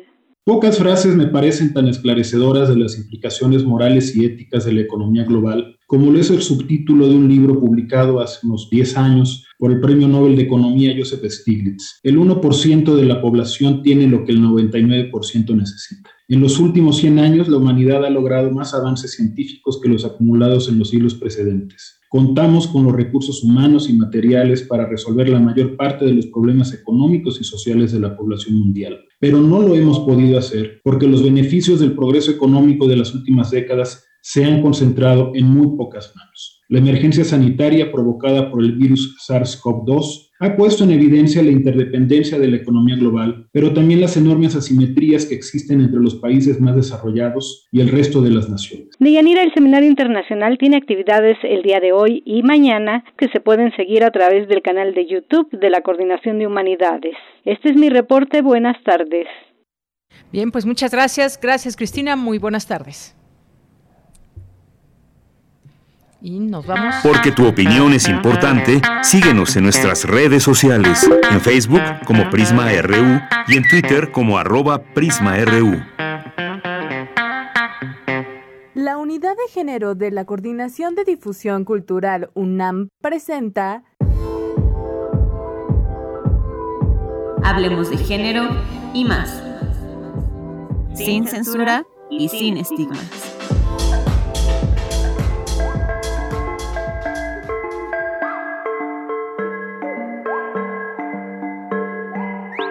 Te llama a cada rato para saber qué haces. Te dice que te extraña y después te ignora. Critica tus decisiones, te aleja de tu familia y amigos, te revisa el celular, te insulta, te amenaza. ¿Realmente te ama? Aunque venga de la persona que más quieres, eso no es amor. ¿Cómo identificamos la violencia en una relación? Hoy hablaremos en Hablemos de género y más de violencia en el noviazgo.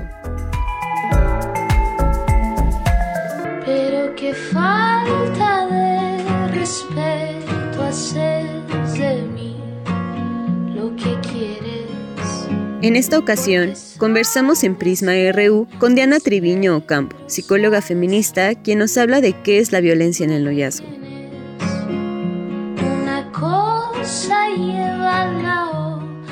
Voy a retomar una, definición de dos autores, Castro y Cacique, me parece importante retomarlo de aquí. Es todo acto, misión, actitud o expresión que genere o tenga el potencial de generar daño emocional, físico o sexual a la pareja afectiva con la que se comparte una relación íntima sin convivencia ni vínculo marital. Me parece que para poder, este, primero, ¿no? Como detener o prevenir esta situación, es importante saber que podemos vivir, pues, estas situaciones y que hay distintos tipos, violencias que podemos estar viviendo dentro de las relaciones. Ahora, algo que aquí me causa curiosidad de Yanira es este concepto de noviazgo y entonces ahí nada más me gustaría como hacer una aclaración y es que pareciera que el noviazgo es una relación desde lo que nos indica la sociedad tiene algún tipo de formalidad, ¿no? Sin embargo, en las chicas y los chicos se ha visto que hay eh, varios tipos de relaciones, ¿no? Como por ejemplo, amigas o amigas mm, con derechos, en algunos momentos los llaman free, amigobios, amiguitos este, que a lo mejor eh, se dan el chance de compartir eróticamente. O sea, creo que aquí es importante como, como englobar todo tipo de relaciones este, sexoafectivas, aun cuando no haya también el contacto sexual, también se pueden generar estas relaciones y también pueden estar dentro de este marco del vínculo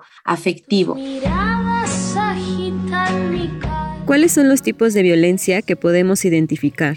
Tenemos este, tres tipos de violencia que me gustaría nombrar ahorita. De hecho, hay más tipos, pero me gustaría hoy compartirles tres, que es la violencia psicológica. Y voy a poner algunos ejemplos como celos, insultos, humillaciones, devaluación, marginación, infidelidad, comparaciones destructivas, rechazo. También está la violencia física, en donde, bueno, ya hay situaciones relacionadas con el cuerpo, ¿no? Donde implica la fuerza física o la fuerza ejercida con algún otro tipo de objeto. Y por otro lado, la violencia sexual, que es cualquier acto que puede degradar el cuerpo, la sexualidad de la, de la persona. Inclusive puede ser estas este, como conductas que ahora son muy comunes, como por ejemplo enviarse los packs, difundir este, fotografías de las parejas o que se enviaron en contextos de intimidad, inclusive también los chismes, ¿no? Que se generan en relación a si se tuvo o no este, relaciones sexuales. Todo este tipo de conductas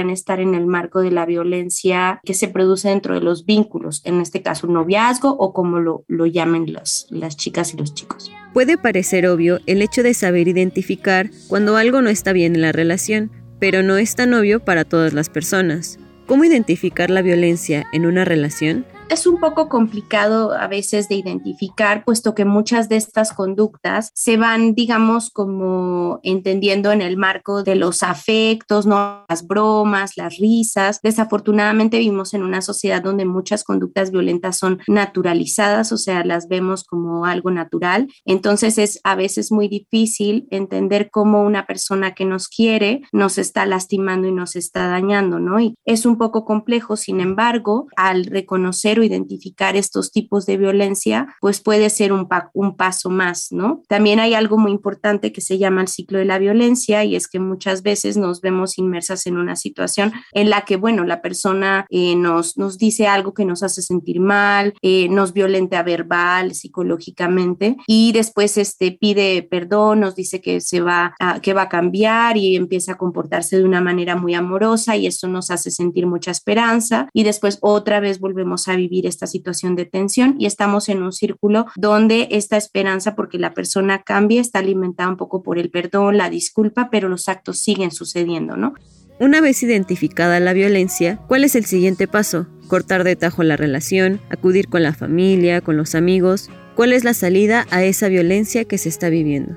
Lo primero es buscar a alguien, ¿no? Alguien de confianza con quien yo me pueda apoyar. Puede ser una amiga, un amigo, un familiar, ¿no? Lo importante es compartir esta información con alguien que nos pueda acompañar y que sintamos confianza de no ser juzgadas o juzgados. Otro elemento muy importante es lo que tú acabas de decir, reconocer que quien te está agrediendo no va a cambiar por sí solo, ¿no? Que sí necesita buscar una ayuda profesional, que puede ser un psicólogo u otro tipo de apoyos, porque definitivamente pues no depende de ti el que esta persona este, cambie o no su, su conducta, puesto que ninguna persona es responsable de la violencia.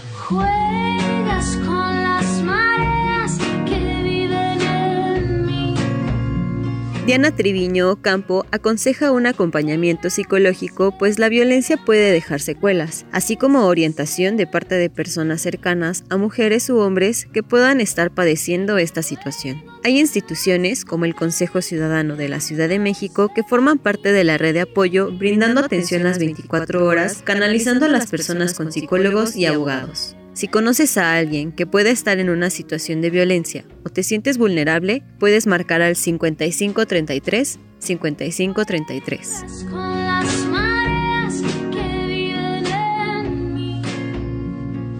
La Unidad de Género de la Coordinación de Difusión Cultural UNAM presentó.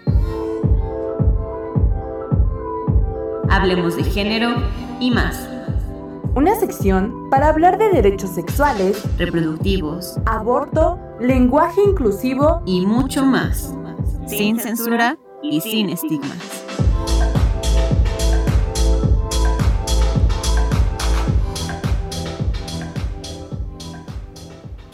Bien, pues continuamos después de Hablemos de Género y más con la información internacional a través de Radio Francia.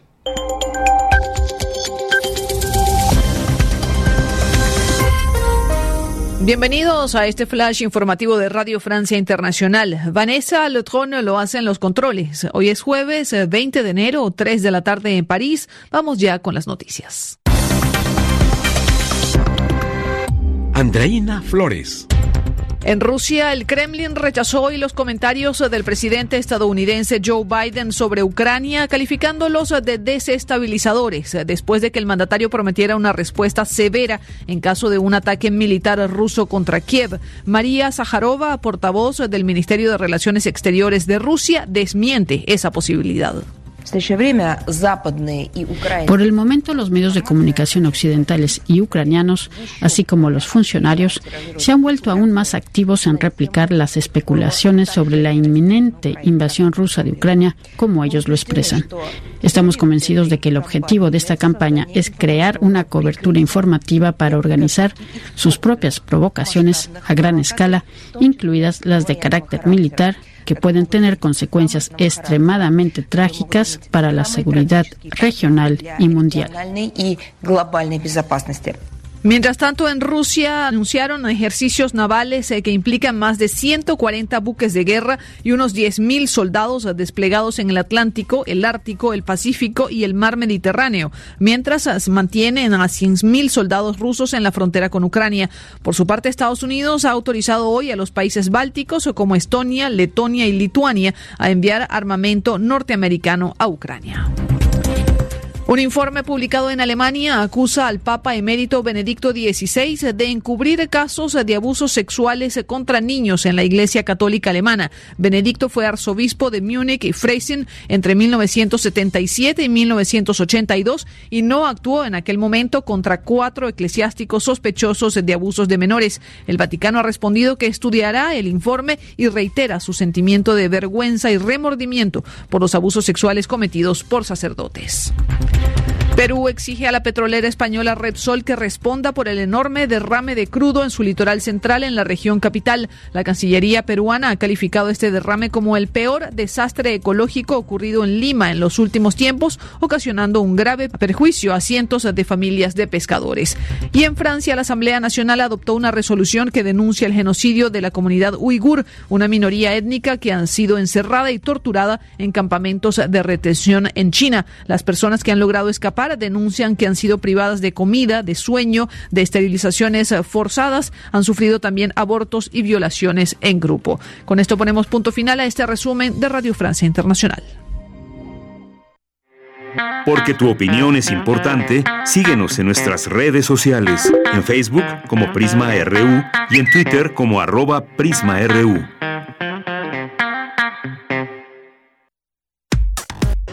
Prisma RU.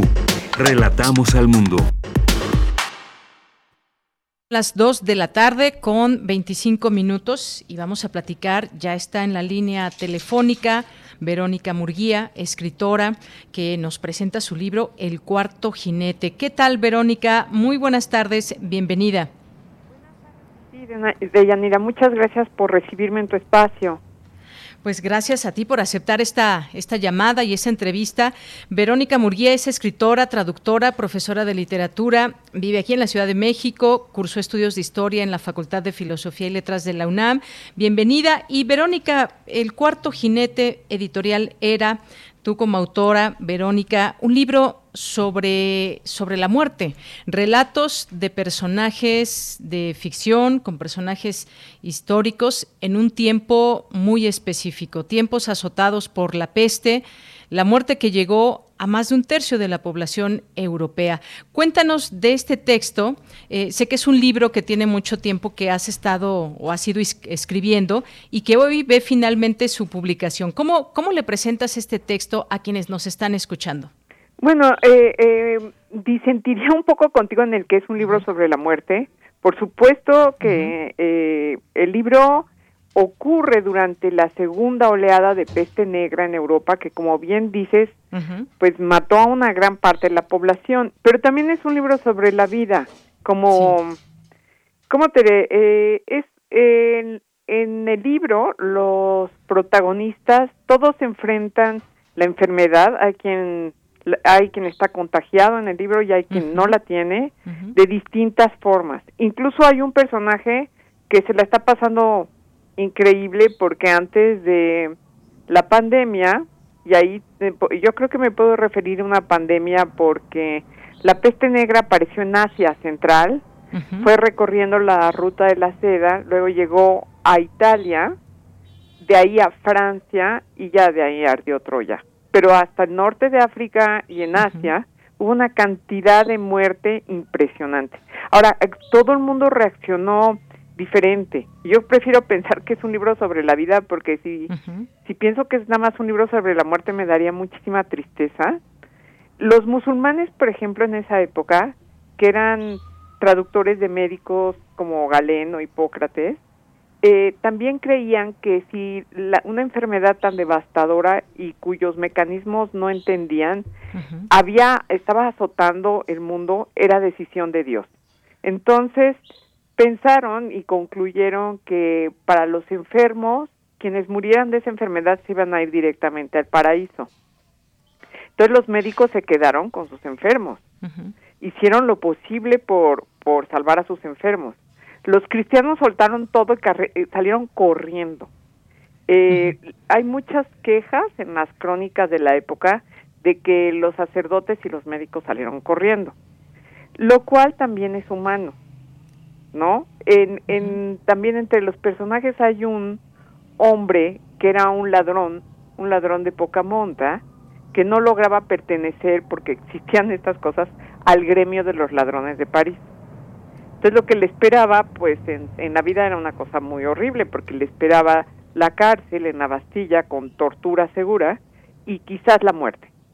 Y la ciudad lo contrata cuando ya no hay casi nadie que pueda hacer este trabajo para que se lleve los a los muertos en su carreta y le pagan y por primera vez en su vida tiene un empleo y sabe que se va a morir como sabía que se iba a morir también cuando antes de la peste pero su actitud hacia la vida se vuelve, se vuelve de total regocijo.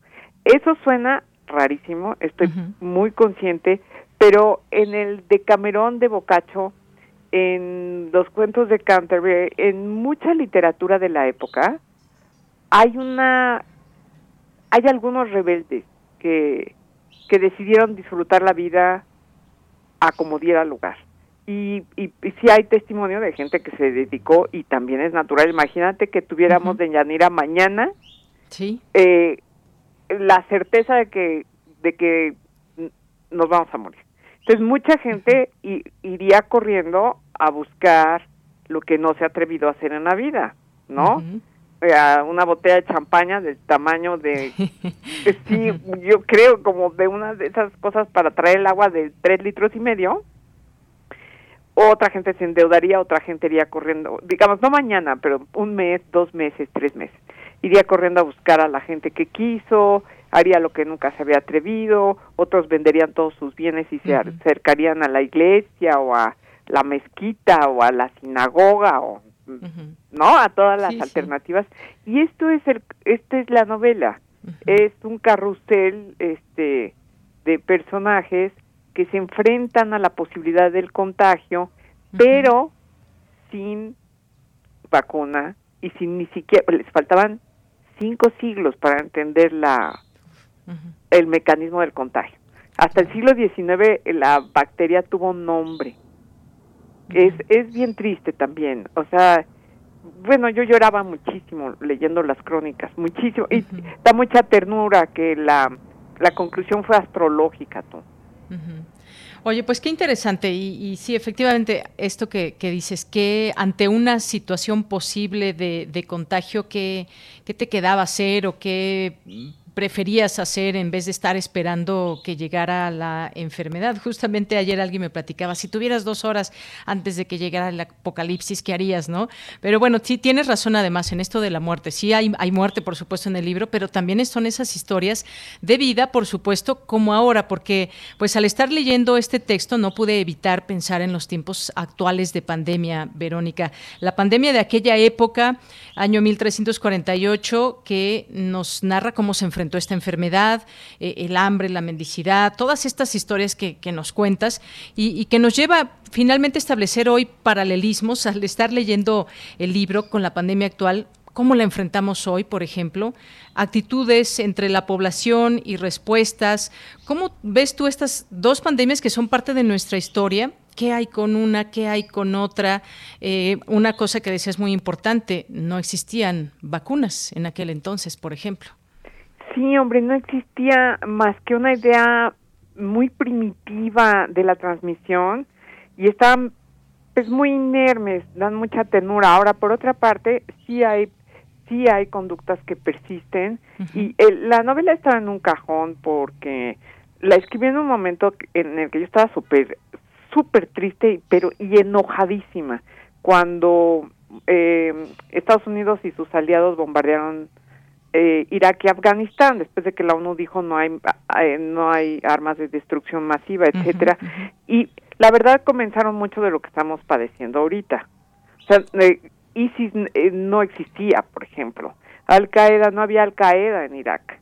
Eh, bueno mil cosas que seguimos padeciendo y, y una especie de por supuesto la radicalización del Islam, este, ay no, un, un montón uh -huh, de cosas. Uh -huh. Entonces, este, sí. pues nada, eh, cuando cuando estaban pasando estas cosas, yo lo escribí, quise honrar un poco a los árabes medievales y un poco sí señalar también a un médico árabe español porque a mí me gusta mucho la herencia que tenemos nosotros del árabe que está muy uh -huh, como velada porque nosotros hablamos mucho de la conquista pero justo antes de la conquista en España hubo una reconquista, ¿no? Y los árabes estuvieron ocho siglos en, en España, el doble de lo que estuvieron los españoles aquí, y España misma era una nación mestiza, ¿no? Este, había mucha gente, hay mucha gente que tiene eh, mucha sangre árabe. Entonces, entre lo que uh -huh. entre los que seguro vemos un montón de mexicanos. Y bueno, eh, al ver, por ejemplo, que la gente, es que esto, esto me, me impresionó muchísimo, que la gente le echara cloro a las enfermeras aquí en México. Qué terrible. Uh -huh. Me puso de un humor de perros y uh -huh. eh, me recordó mucho a un personaje que hay en la novela y su situación. Y, y yo creo que, eh, que es Marí, la cicatricera, la, una mujer que administraba medicina herbolaria uh -huh. y que tenía mucha práctica en, la, en curar. Y, y por cuestiones de ley y de prejuicios y de misoginia, a las mujeres se les prohibió curar, aunque supieran, y se les amenazaba con la cárcel. Entonces yo pensé, bueno, ¿de dónde viene el prejuicio sobre la mujer que cura? Pues viene de la Edad Media. ¿no? Aunque tampoco en el mundo clásico había muchos muchas médicos mujeres. Es muy viejo y hay que romper con esto ya. O sea, se necesita apoyo para el, el, el personal sanitario de todo orden, pero uh -huh. empezando por el respeto de los que vamos, de los que no tomamos decisiones políticas, pues sí. yo creo que por ahí empezaríamos muy bien, ¿no? Efectivamente. Oye, y pues también a lo largo de este, estas historias que nos vas eh, contando, también me pongo a pensar, por ejemplo, esas formas de, convivencia que, cambiaron con la peste, cambió, cambió, te pregunto, la manera de creer en Dios, de, reprocharse o de sentir arrepentimiento, de sentir miedo. Eh, son cosas que también ahora nos, nos atraviesan, pero centrándome en estas eh, historias que tú nos traes, por ejemplo, leo en alguna parte de de, estos relatos. Fue grande la mortandad entre cristianos y creyentes en esos días primeros, pues la peste es más sabia y más poderosa que la guerra. Y una serie también de reflexiones, por ejemplo, cómo se invocaba la y más. Cuéntame un poco de, esta parte, cómo cambió algo con, eh, con esta eh, con la peste, con la pandemia y estas formas de, de, creer? Sí, yo creo que cambió muchísimo porque en los años subsiguientes eh, lo, la, el sistema de creencias medieval, incluyendo el musulmán, cambió fundamentalmente.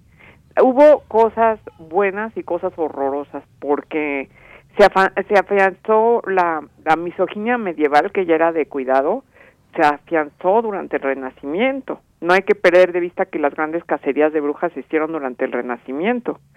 Y pero eh, Dios se quitó de el centro del universo y pasó el hombre, al menos entre los cristianos, a ocupar el centro del universo. Y se sembraron las semillas para que la ciencia pudiera progresar, porque la iglesia, absolutamente avasallada por la cantidad de pérdidas humanas, dio permiso, permisos para que se hicieran, por ejemplo, disecciones. Claro, disecciones, eso que te digo es muy primitivo y solo con eh, cadáveres de personas que habían sido justiciadas. Entonces se les abría y se analizaba, pero eso no dejó de ser un avance formidable porque durante muchísimo tiempo estuvo prohibido en las escuelas de medicina hacer eso. Entonces, claro que no es que de un día para otro se despertaran y dijeran, ay, qué padre, ya no somos medievales.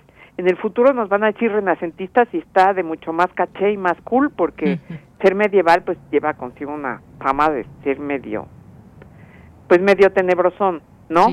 No, eh, no fue así, pero efectivamente se sembraron todas las posibilidades para que la ciencia, con muchísimo trabajo y mucho sufrimiento, pudiera avanzar. Eh, faltan años para que diga Galileo y sin embargo se mueve, pero lo dijo con prisión domiciliaria. ¿Sí? Porque la iglesia no acepta los cambios y, y el Islam tampoco, y aparte empezó el, el, antisemitismo a tomar una fuerza muy fea. Pues sí, fíjate, muchas, eh, muchos en estos relatos, todo esto que lo podemos encontrar, este papel que, que pues jugaba la religión, la superstición también, eh, cuántas personas morían por la peste y ahora nos preguntamos también cuántas personas hemos perdido en el mundo con esta pandemia a, nivel social también, qué cambios están eh, experimentaron en aquel momento y qué cambios estamos experimentando ahora. Creo que no podemos dejar de leer este texto sin, sin estar pensando en nuestro presente. Eh, Verónica, tienes una próxima presentación, ya nos queda poco tiempo, me gustaría que nos invites al público que te está escuchando. Pues eh, los invito con muchísimo gusto y con, bueno, si los tuviera enfrente, les diría que por favor, por favor, es el 27 a las 7 de la noche, es por Zoom, entonces si se asoman a la internet, a las redes de Editorial Era y de Bookmate, que me ampararon, este, van a ver la invitación, va a estar Alberto Ruiz Sánchez y también va a estar Jorge Comensal. Entonces, pues yo estoy contentísima de que me, de que me acompañen y, y, sí, me encantaría que, que escucharan la presentación. Claro, pues ahí dejamos esta invitación, ya también está a través de nuestras redes sociales y pues no me resta más que agradecerte, Verónica Murguía, y esta invitación que nos haces, este texto que hoy nos presentas, El cuarto jinete de Era. Muchas gracias por estar con nosotros, ojalá que en otro momento podamos seguir platicando. Muchas gracias, gracias, doña Nira. Cuando tú quieras, platicamos de lo que quieras. Muy bien, pues muchas gracias. Queda anotado, Verónica. Un abrazo, hasta luego. Igualmente, bye. Muy buenas tardes. Verónica Murguía, escritora, El cuarto jinete, de verdad muy recomendable esta lectura y bueno, para que se den una idea, entren a la presentación que tendrá el próximo 27 de enero, Verónica, ya en nuestras redes sociales, también lo pueden ver a través de Facebook Live, ahí les hacemos un recordatorio también. Continuamos. Porque tu opinión es importante, síguenos en nuestras redes sociales, en Facebook como Prisma RU y en Twitter como arroba PrismaRU.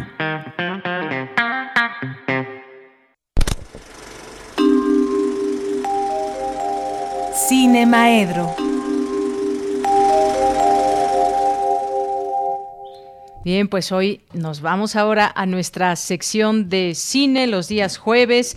Hoy saludamos a Edgar Adrián Mora Bautista, comunicólogo por la Facultad de Ciencias Políticas y Sociales, maestro en estudios latinoamericanos por la Facultad de Filosofía y Letras, escritor académico de literatura e historia, quien ha tenido un desarrollo profesional y docente vinculado estrechamente con el cine, eh, sus historias y escritura. ¿Qué tal, maestro Edgar? ¿Cómo estás? Muy buenas tardes. Hola, buenas tardes, Deyanira. Pues sí, agradecido por la invitación, por estar este, pues en, el medio radiofónico de la universidad, a pesar de que yo ya no estoy vinculado como eh, laboralmente o, otra, o profesionalmente a la universidad, siempre voy a considerar como mi casa, mi alma mater y pues el lugar del que estoy probablemente más agradecido en toda mi vida. Por supuesto. para hablar de cine, que es mucho mejor. Claro que sí, Edgar. Pues nos da mucho gusto tenerte por aquí y pues el chiste es hablar de cine, que nos recomiendes, y sobre todo ahora que hace rato que hablábamos de cómo pues Internet avanzó a pasos agigantados durante estos, eh, estos días de pandemia hasta 10 años. Y bueno, pues en el cine creo que hemos visto más cine en casa que en otros momentos. Así es, y yo creo también, eh, a mí me gustaría platicar hoy de la manera en cómo uno de los géneros específicos del cine, que es el documental, ha encontrado pues una plataforma muy eficiente de difusión y de poder eh, llegar a una, a una cantidad más grande de espectadores a partir pues de la explosión de todos estos servicios de streaming, este Netflix, Amazon Prime, HBO, etcétera, que ya mudan de ese modelo de, televisión por cable o, inclusive de, de venta en DVDs y cuestiones de este tipo, pues al streaming, a la idea de acceso inmediato y casi restricto, aunque la mayor parte de los servicios son de paga, pues para poder presentar esas propuestas. Y el documental mexicano creo que ha tenido pues una gran oportunidad para eh, tener más visibilidad dentro de, estos medios, ¿no? Yo creo que el siglo XXI es un excelente tiempo para el documental mexicano. Hemos visto cómo se ha ido desarrollando a lo largo de este siglo pues una serie de propuestas que eh, nos reflejan un poco la manera en cómo la sociedad mexicana se está transformando. Y lo vemos eh, de manera muy acelerada, es decir, eh, propuestas de la primera década del siglo XXI comparadas con las propuestas que se están haciendo ahorita nos da noticia de una evolución social muy interesante. Si uno piensa, por ejemplo, en autores como Gerardo González, que filma una película, dirige una película que se llama Los Ladrones Viejos, que no sé si la hayan visto, plantea precisamente toda esta mitología alrededor del crimen en 2007 y presenta a estos ladrones ya que, que han salido de la cárcel, eh, de la tercera edad, la mayor parte de ellos, que narran cómo era el mundo del crimen durante su época. Y diez años después, en 2017, presenta otro documental que se llama La libertad del diablo, el mismo autor, que es pues una, una cinta descarnada, ¿no? Donde vemos los testimonios de víctimas, de sicarios, como de toda esta estructura del crimen que ya no tiene nada que ver con aquella que relataban los ladrones viejos, sino que tiene que ver pues con toda esta guerra contra el crimen organizado que se desata durante el periodo de Felipe Calderón, ¿no? Y entonces nos damos cuenta ahí cómo inclusive en esos elementos, en esos temas, pues hay un cambio social evidente que el documental está reflejando, creo yo, incluso de manera más efectiva de lo que lo hace el cine de ficción. El cine de ficción mexicano de repente vemos este, que sus propuestas van por otros lados, ¿no? Y el, y el documental se asienta dentro de esta posibilidad de reflejo de esta realidad.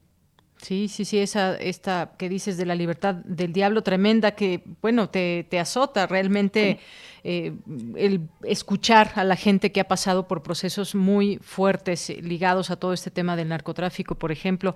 Hay varios otros, eh, no sé, nos quieras compartir algunos otros. Estuvo también el año pasado, ¿no? El de Red Privada sobre Manuel Buendía, por ejemplo. Sí, eh, estuvieron... Sí, a ver, dime, dime. Sí, perdón, y, más bien ha evolucionado inclusive la forma. En el caso de, este tipo de documentales y algunos otros, por ejemplo, sobre las desapariciones eh, forzadas en México, lo que hemos visto es que inclusive muda a este formato de serial televisivo, aunque quién sabe si ya quepa todavía darle esta, esta denominación, sino a, este, a, este, eh, a esta serie de eh, como de capítulos, ¿no? En donde uno va desarrollando esas historias. Y lo que nos damos cuenta también es que el documental no solamente aborda ese tipo de, temas, sino también aborda otros que tienen que ver, por ejemplo, con el mundo del espectáculo. Y que los tratamientos son distintos y los temas también se van modificando, ¿no? Iniciando el siglo o a mediados de la primera década, hay todavía como este eh, esta nostalgia por la época de oro, ¿no? Y entonces aparecen documentales como Ni Muy Muy ni Tan Tan, simplemente Sin Tan de Manuel Márquez en el 2005, que reconstruye en cierta medida pues la biografía y la obra filmográfica de, Germán Valdés, uno de los íconos más importantes de la época de oro. Y diez años después, once años después, en 2016, María José Cuevas filma Bellas de Noche, que también habla sobre el mundo del espectáculo y sobre el cine mexicano, pero ahora aborda pues algo que no había sido considerado como dentro del canon, que era pues todas estas protagonistas del denominado cine de ficheras que surge en los años 70 y que nos da también pues noticia de los entresijos y de la manera en cómo el mundo del espectáculo y el mundo del cine se tejía durante unos años en donde la televisión estaba desplazando por completo la atención de los espectadores, ¿no? Y entonces las tramas y, las historias tenían que ser mucho más mucho más audaces, ¿no? Y en ese sentido pues la sexualidad, que todavía era censurada en la televisión y en, muchos de los otros medios, pues fue una forma de, seguir llevando este, pues espectadores a la sala de cine, ¿no? Y eso, este documental de María José Cuevas del 2016, pues lo recoge muy bien. Y uno puede ver de manera muy, muy cercana pues a quienes participaron de todo ese mundo y a las historias que tejían política, sociedad, este, incluso cuestiones económicas del desarrollo de la propia industria. Así es. Oye, hay otro, ya se nos va acabando el tiempo, pero hay uno que me gustó mucho y, que, bueno, también me hizo sufrir mucho, por supuesto, el de Duda Razonable, esta serie documental de, de Netflix, que no como tal un documental de una es una serie, es una serie, pero expone el tema de las deficiencias en el sistema penal también, la verdad, sobrecogedor, como un grupo de, de muchachos, pues simplemente Simplemente parece ser que la justicia eh, no les va a llegar nunca. Están pues ahí detenidos si ya tienen una sentencia, si no mal recuerdo. Pero es terrible también todo este tema que se expone de la justicia. Las dos muertes de, de Escobedo también, entre otros, eh, Edgar, que podemos mencionar presunto culpable, que es como presunto culpable. lanza todo esto. Les Maricela Escobedo recomendar de, lo más reciente que se ha hecho, dos documentales, eh, uno del 2019 dirigido por Luke Lorenzen, se llama Familia de Medianoche, que desvela eh, la manera en cómo se administran las ambulancias dentro de la Ciudad de México. Y es también terrible ver la forma en cómo pues el necrocapitalismo y el capitalismo salvaje pone inclusive al mejor postor pues eh, servicios de salud que son importantísimos y que en este contexto de la pandemia pues han desvelado todavía más sus deficiencias. Esa película por un lado y por otro lado una película de policías de Alonso Ruiz Palacios del año pasado, del 2021, ganó un premio importante también en Berlín, este em, que habla precisamente, es un experimento cinematográfico. Ahí la idea de documental se rompe, la idea documental eh, se cuestiona, y hay un juego muy, muy interesante entre lo que es la ficción, lo que es un ejercicio actoral muy, muy, este, muy bien logrado y lo que es eh, documentar la vida de los policías que eh, trabajan dentro de la Ciudad de México y del gobierno de la Ciudad de México. Entonces son dos películas que están en plataformas actualmente, que se pueden acceder con, bueno, con, con los medios que se tengan para acceder a Netflix en este caso, eh, pero que son muy buenos eh, retratos de realidades muy específicas que pocas veces son mostradas en el cine de ficción, por ejemplo. Muy bien. Bueno, pues ahí están estas recomendaciones que nos haces y hoy hablar del tema como tal de documental también dentro de las posibilidades que tenemos. Muy importante. Y ahora hemos mencionado pues varios que tienen que ver directamente con México, pero hay también, por supuesto, como tal, como documentales, muchas otras propuestas, pero siempre también nos llama, bueno, por lo menos a mí, Edgar, eh, ver a través de los documentales eso que, que nos pasa en México que nos hace y que nos, eh, que nos muestra a través de estos trabajos que también son pues trabajos muy profesionales, muchos eh, de ellos que nos muestran la realidad en nuestro país. O lo que, o lo que nos podría pasar. O lo que nos podría pasar. Otro documental por ahí que se llama Al filo de la democracia, es un documental brasileño dirigido por Petra Costa en el 2019, que habla de la manera en cómo el gobierno de Lula da Silva y de Dilma Rousseff caen y se lleva a cabo una polarización social tremenda en Brasil que permite la llegada de la ultraderecha, de Jair Bolsonaro a la presidencia de, ese país. Entonces, eh, hay, hay una gran cantidad de propuestas dentro de las plataformas, es cosa de buscarle con paciencia y este y de manera profunda, pero hay, hay buenas propuestas, buenas quintas eh, buenos documentales en la mayoría de, estas plataformas y que no aparecen en las portadas donde pues, el blockbuster y las grandes producciones son las que dominan. Si uno explora un poquito, yo estoy seguro que van a encontrar propuestas muy, muy interesantes. Muy bien. Bueno, pues Edgar, mucho gusto en tenerte aquí. Ojalá que en otro momento también puedas seguir eh, platicando y estar con nosotros aquí en este espacio de radio. Muchas gracias a ustedes. Encantado cuando gusten. Bueno, pues ya te llamaremos. Gracias, Edgar. Edgar Adrián Mora, comunicólogo por la Facultad de Ciencias Políticas, maestro en estudios latinoamericanos. Te gusta y sabes de cine. Gracias y hasta la próxima. Bueno, pues nos despedimos. Cultura RU.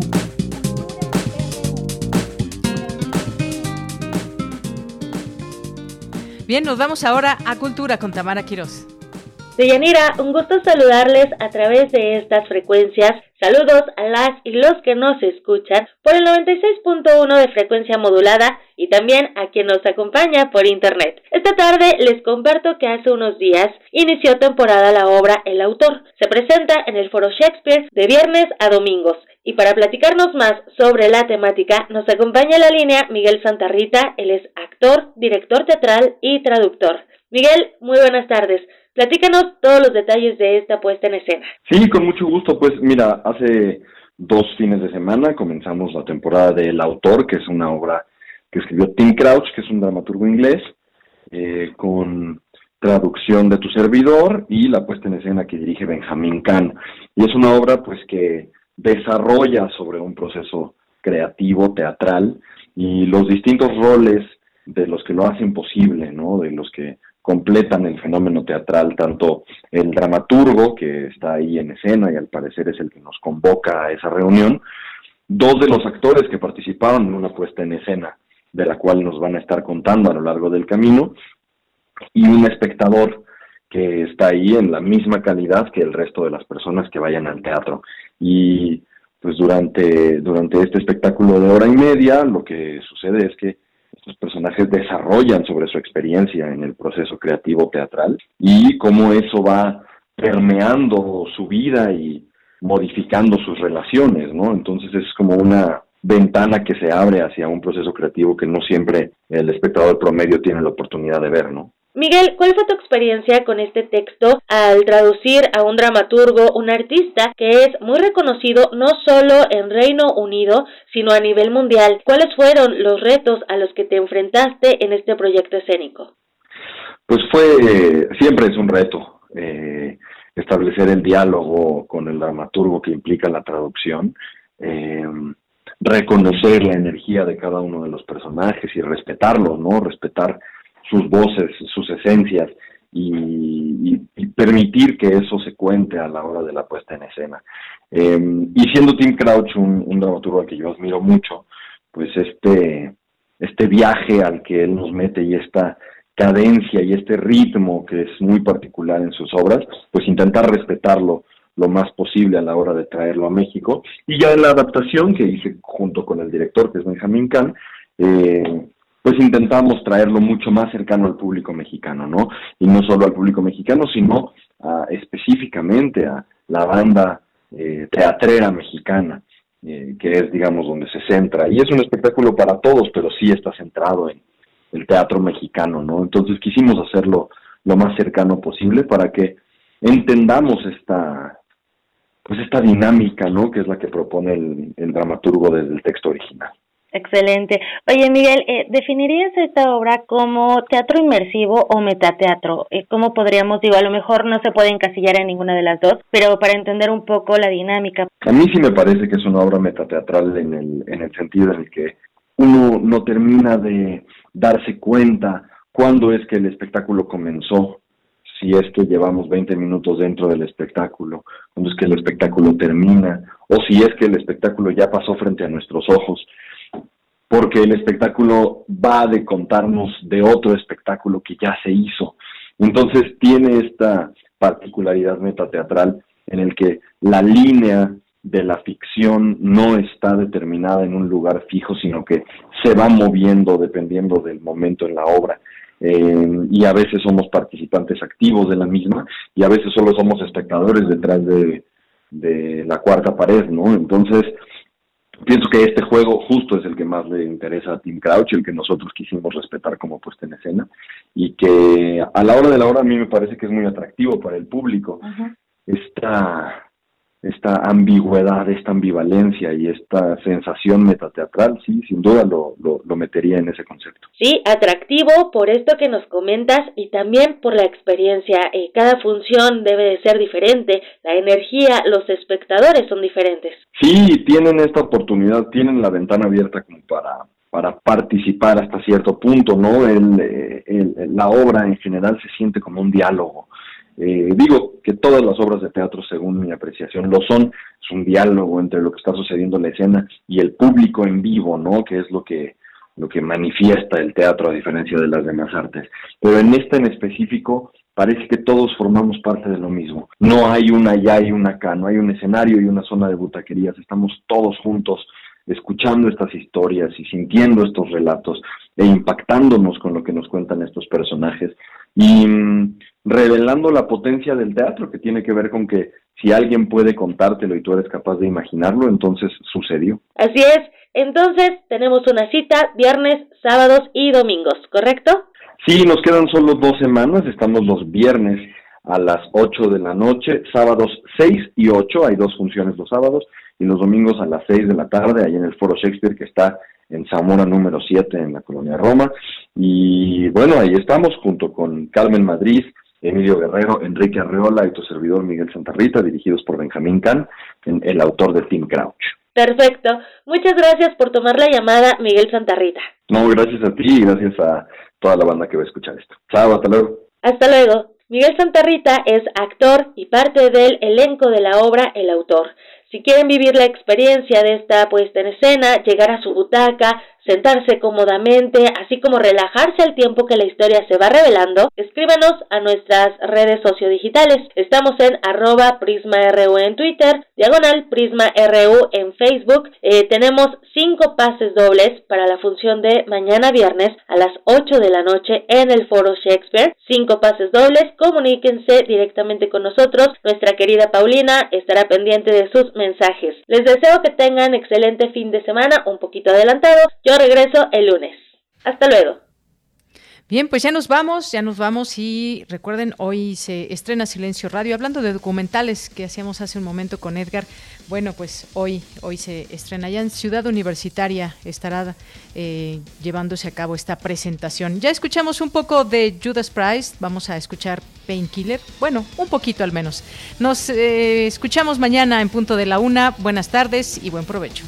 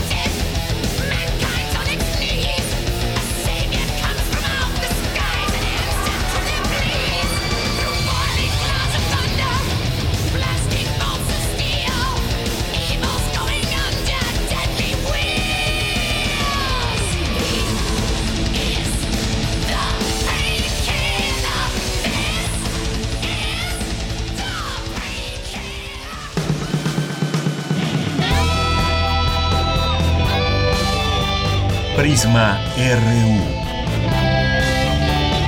Relatamos al mundo.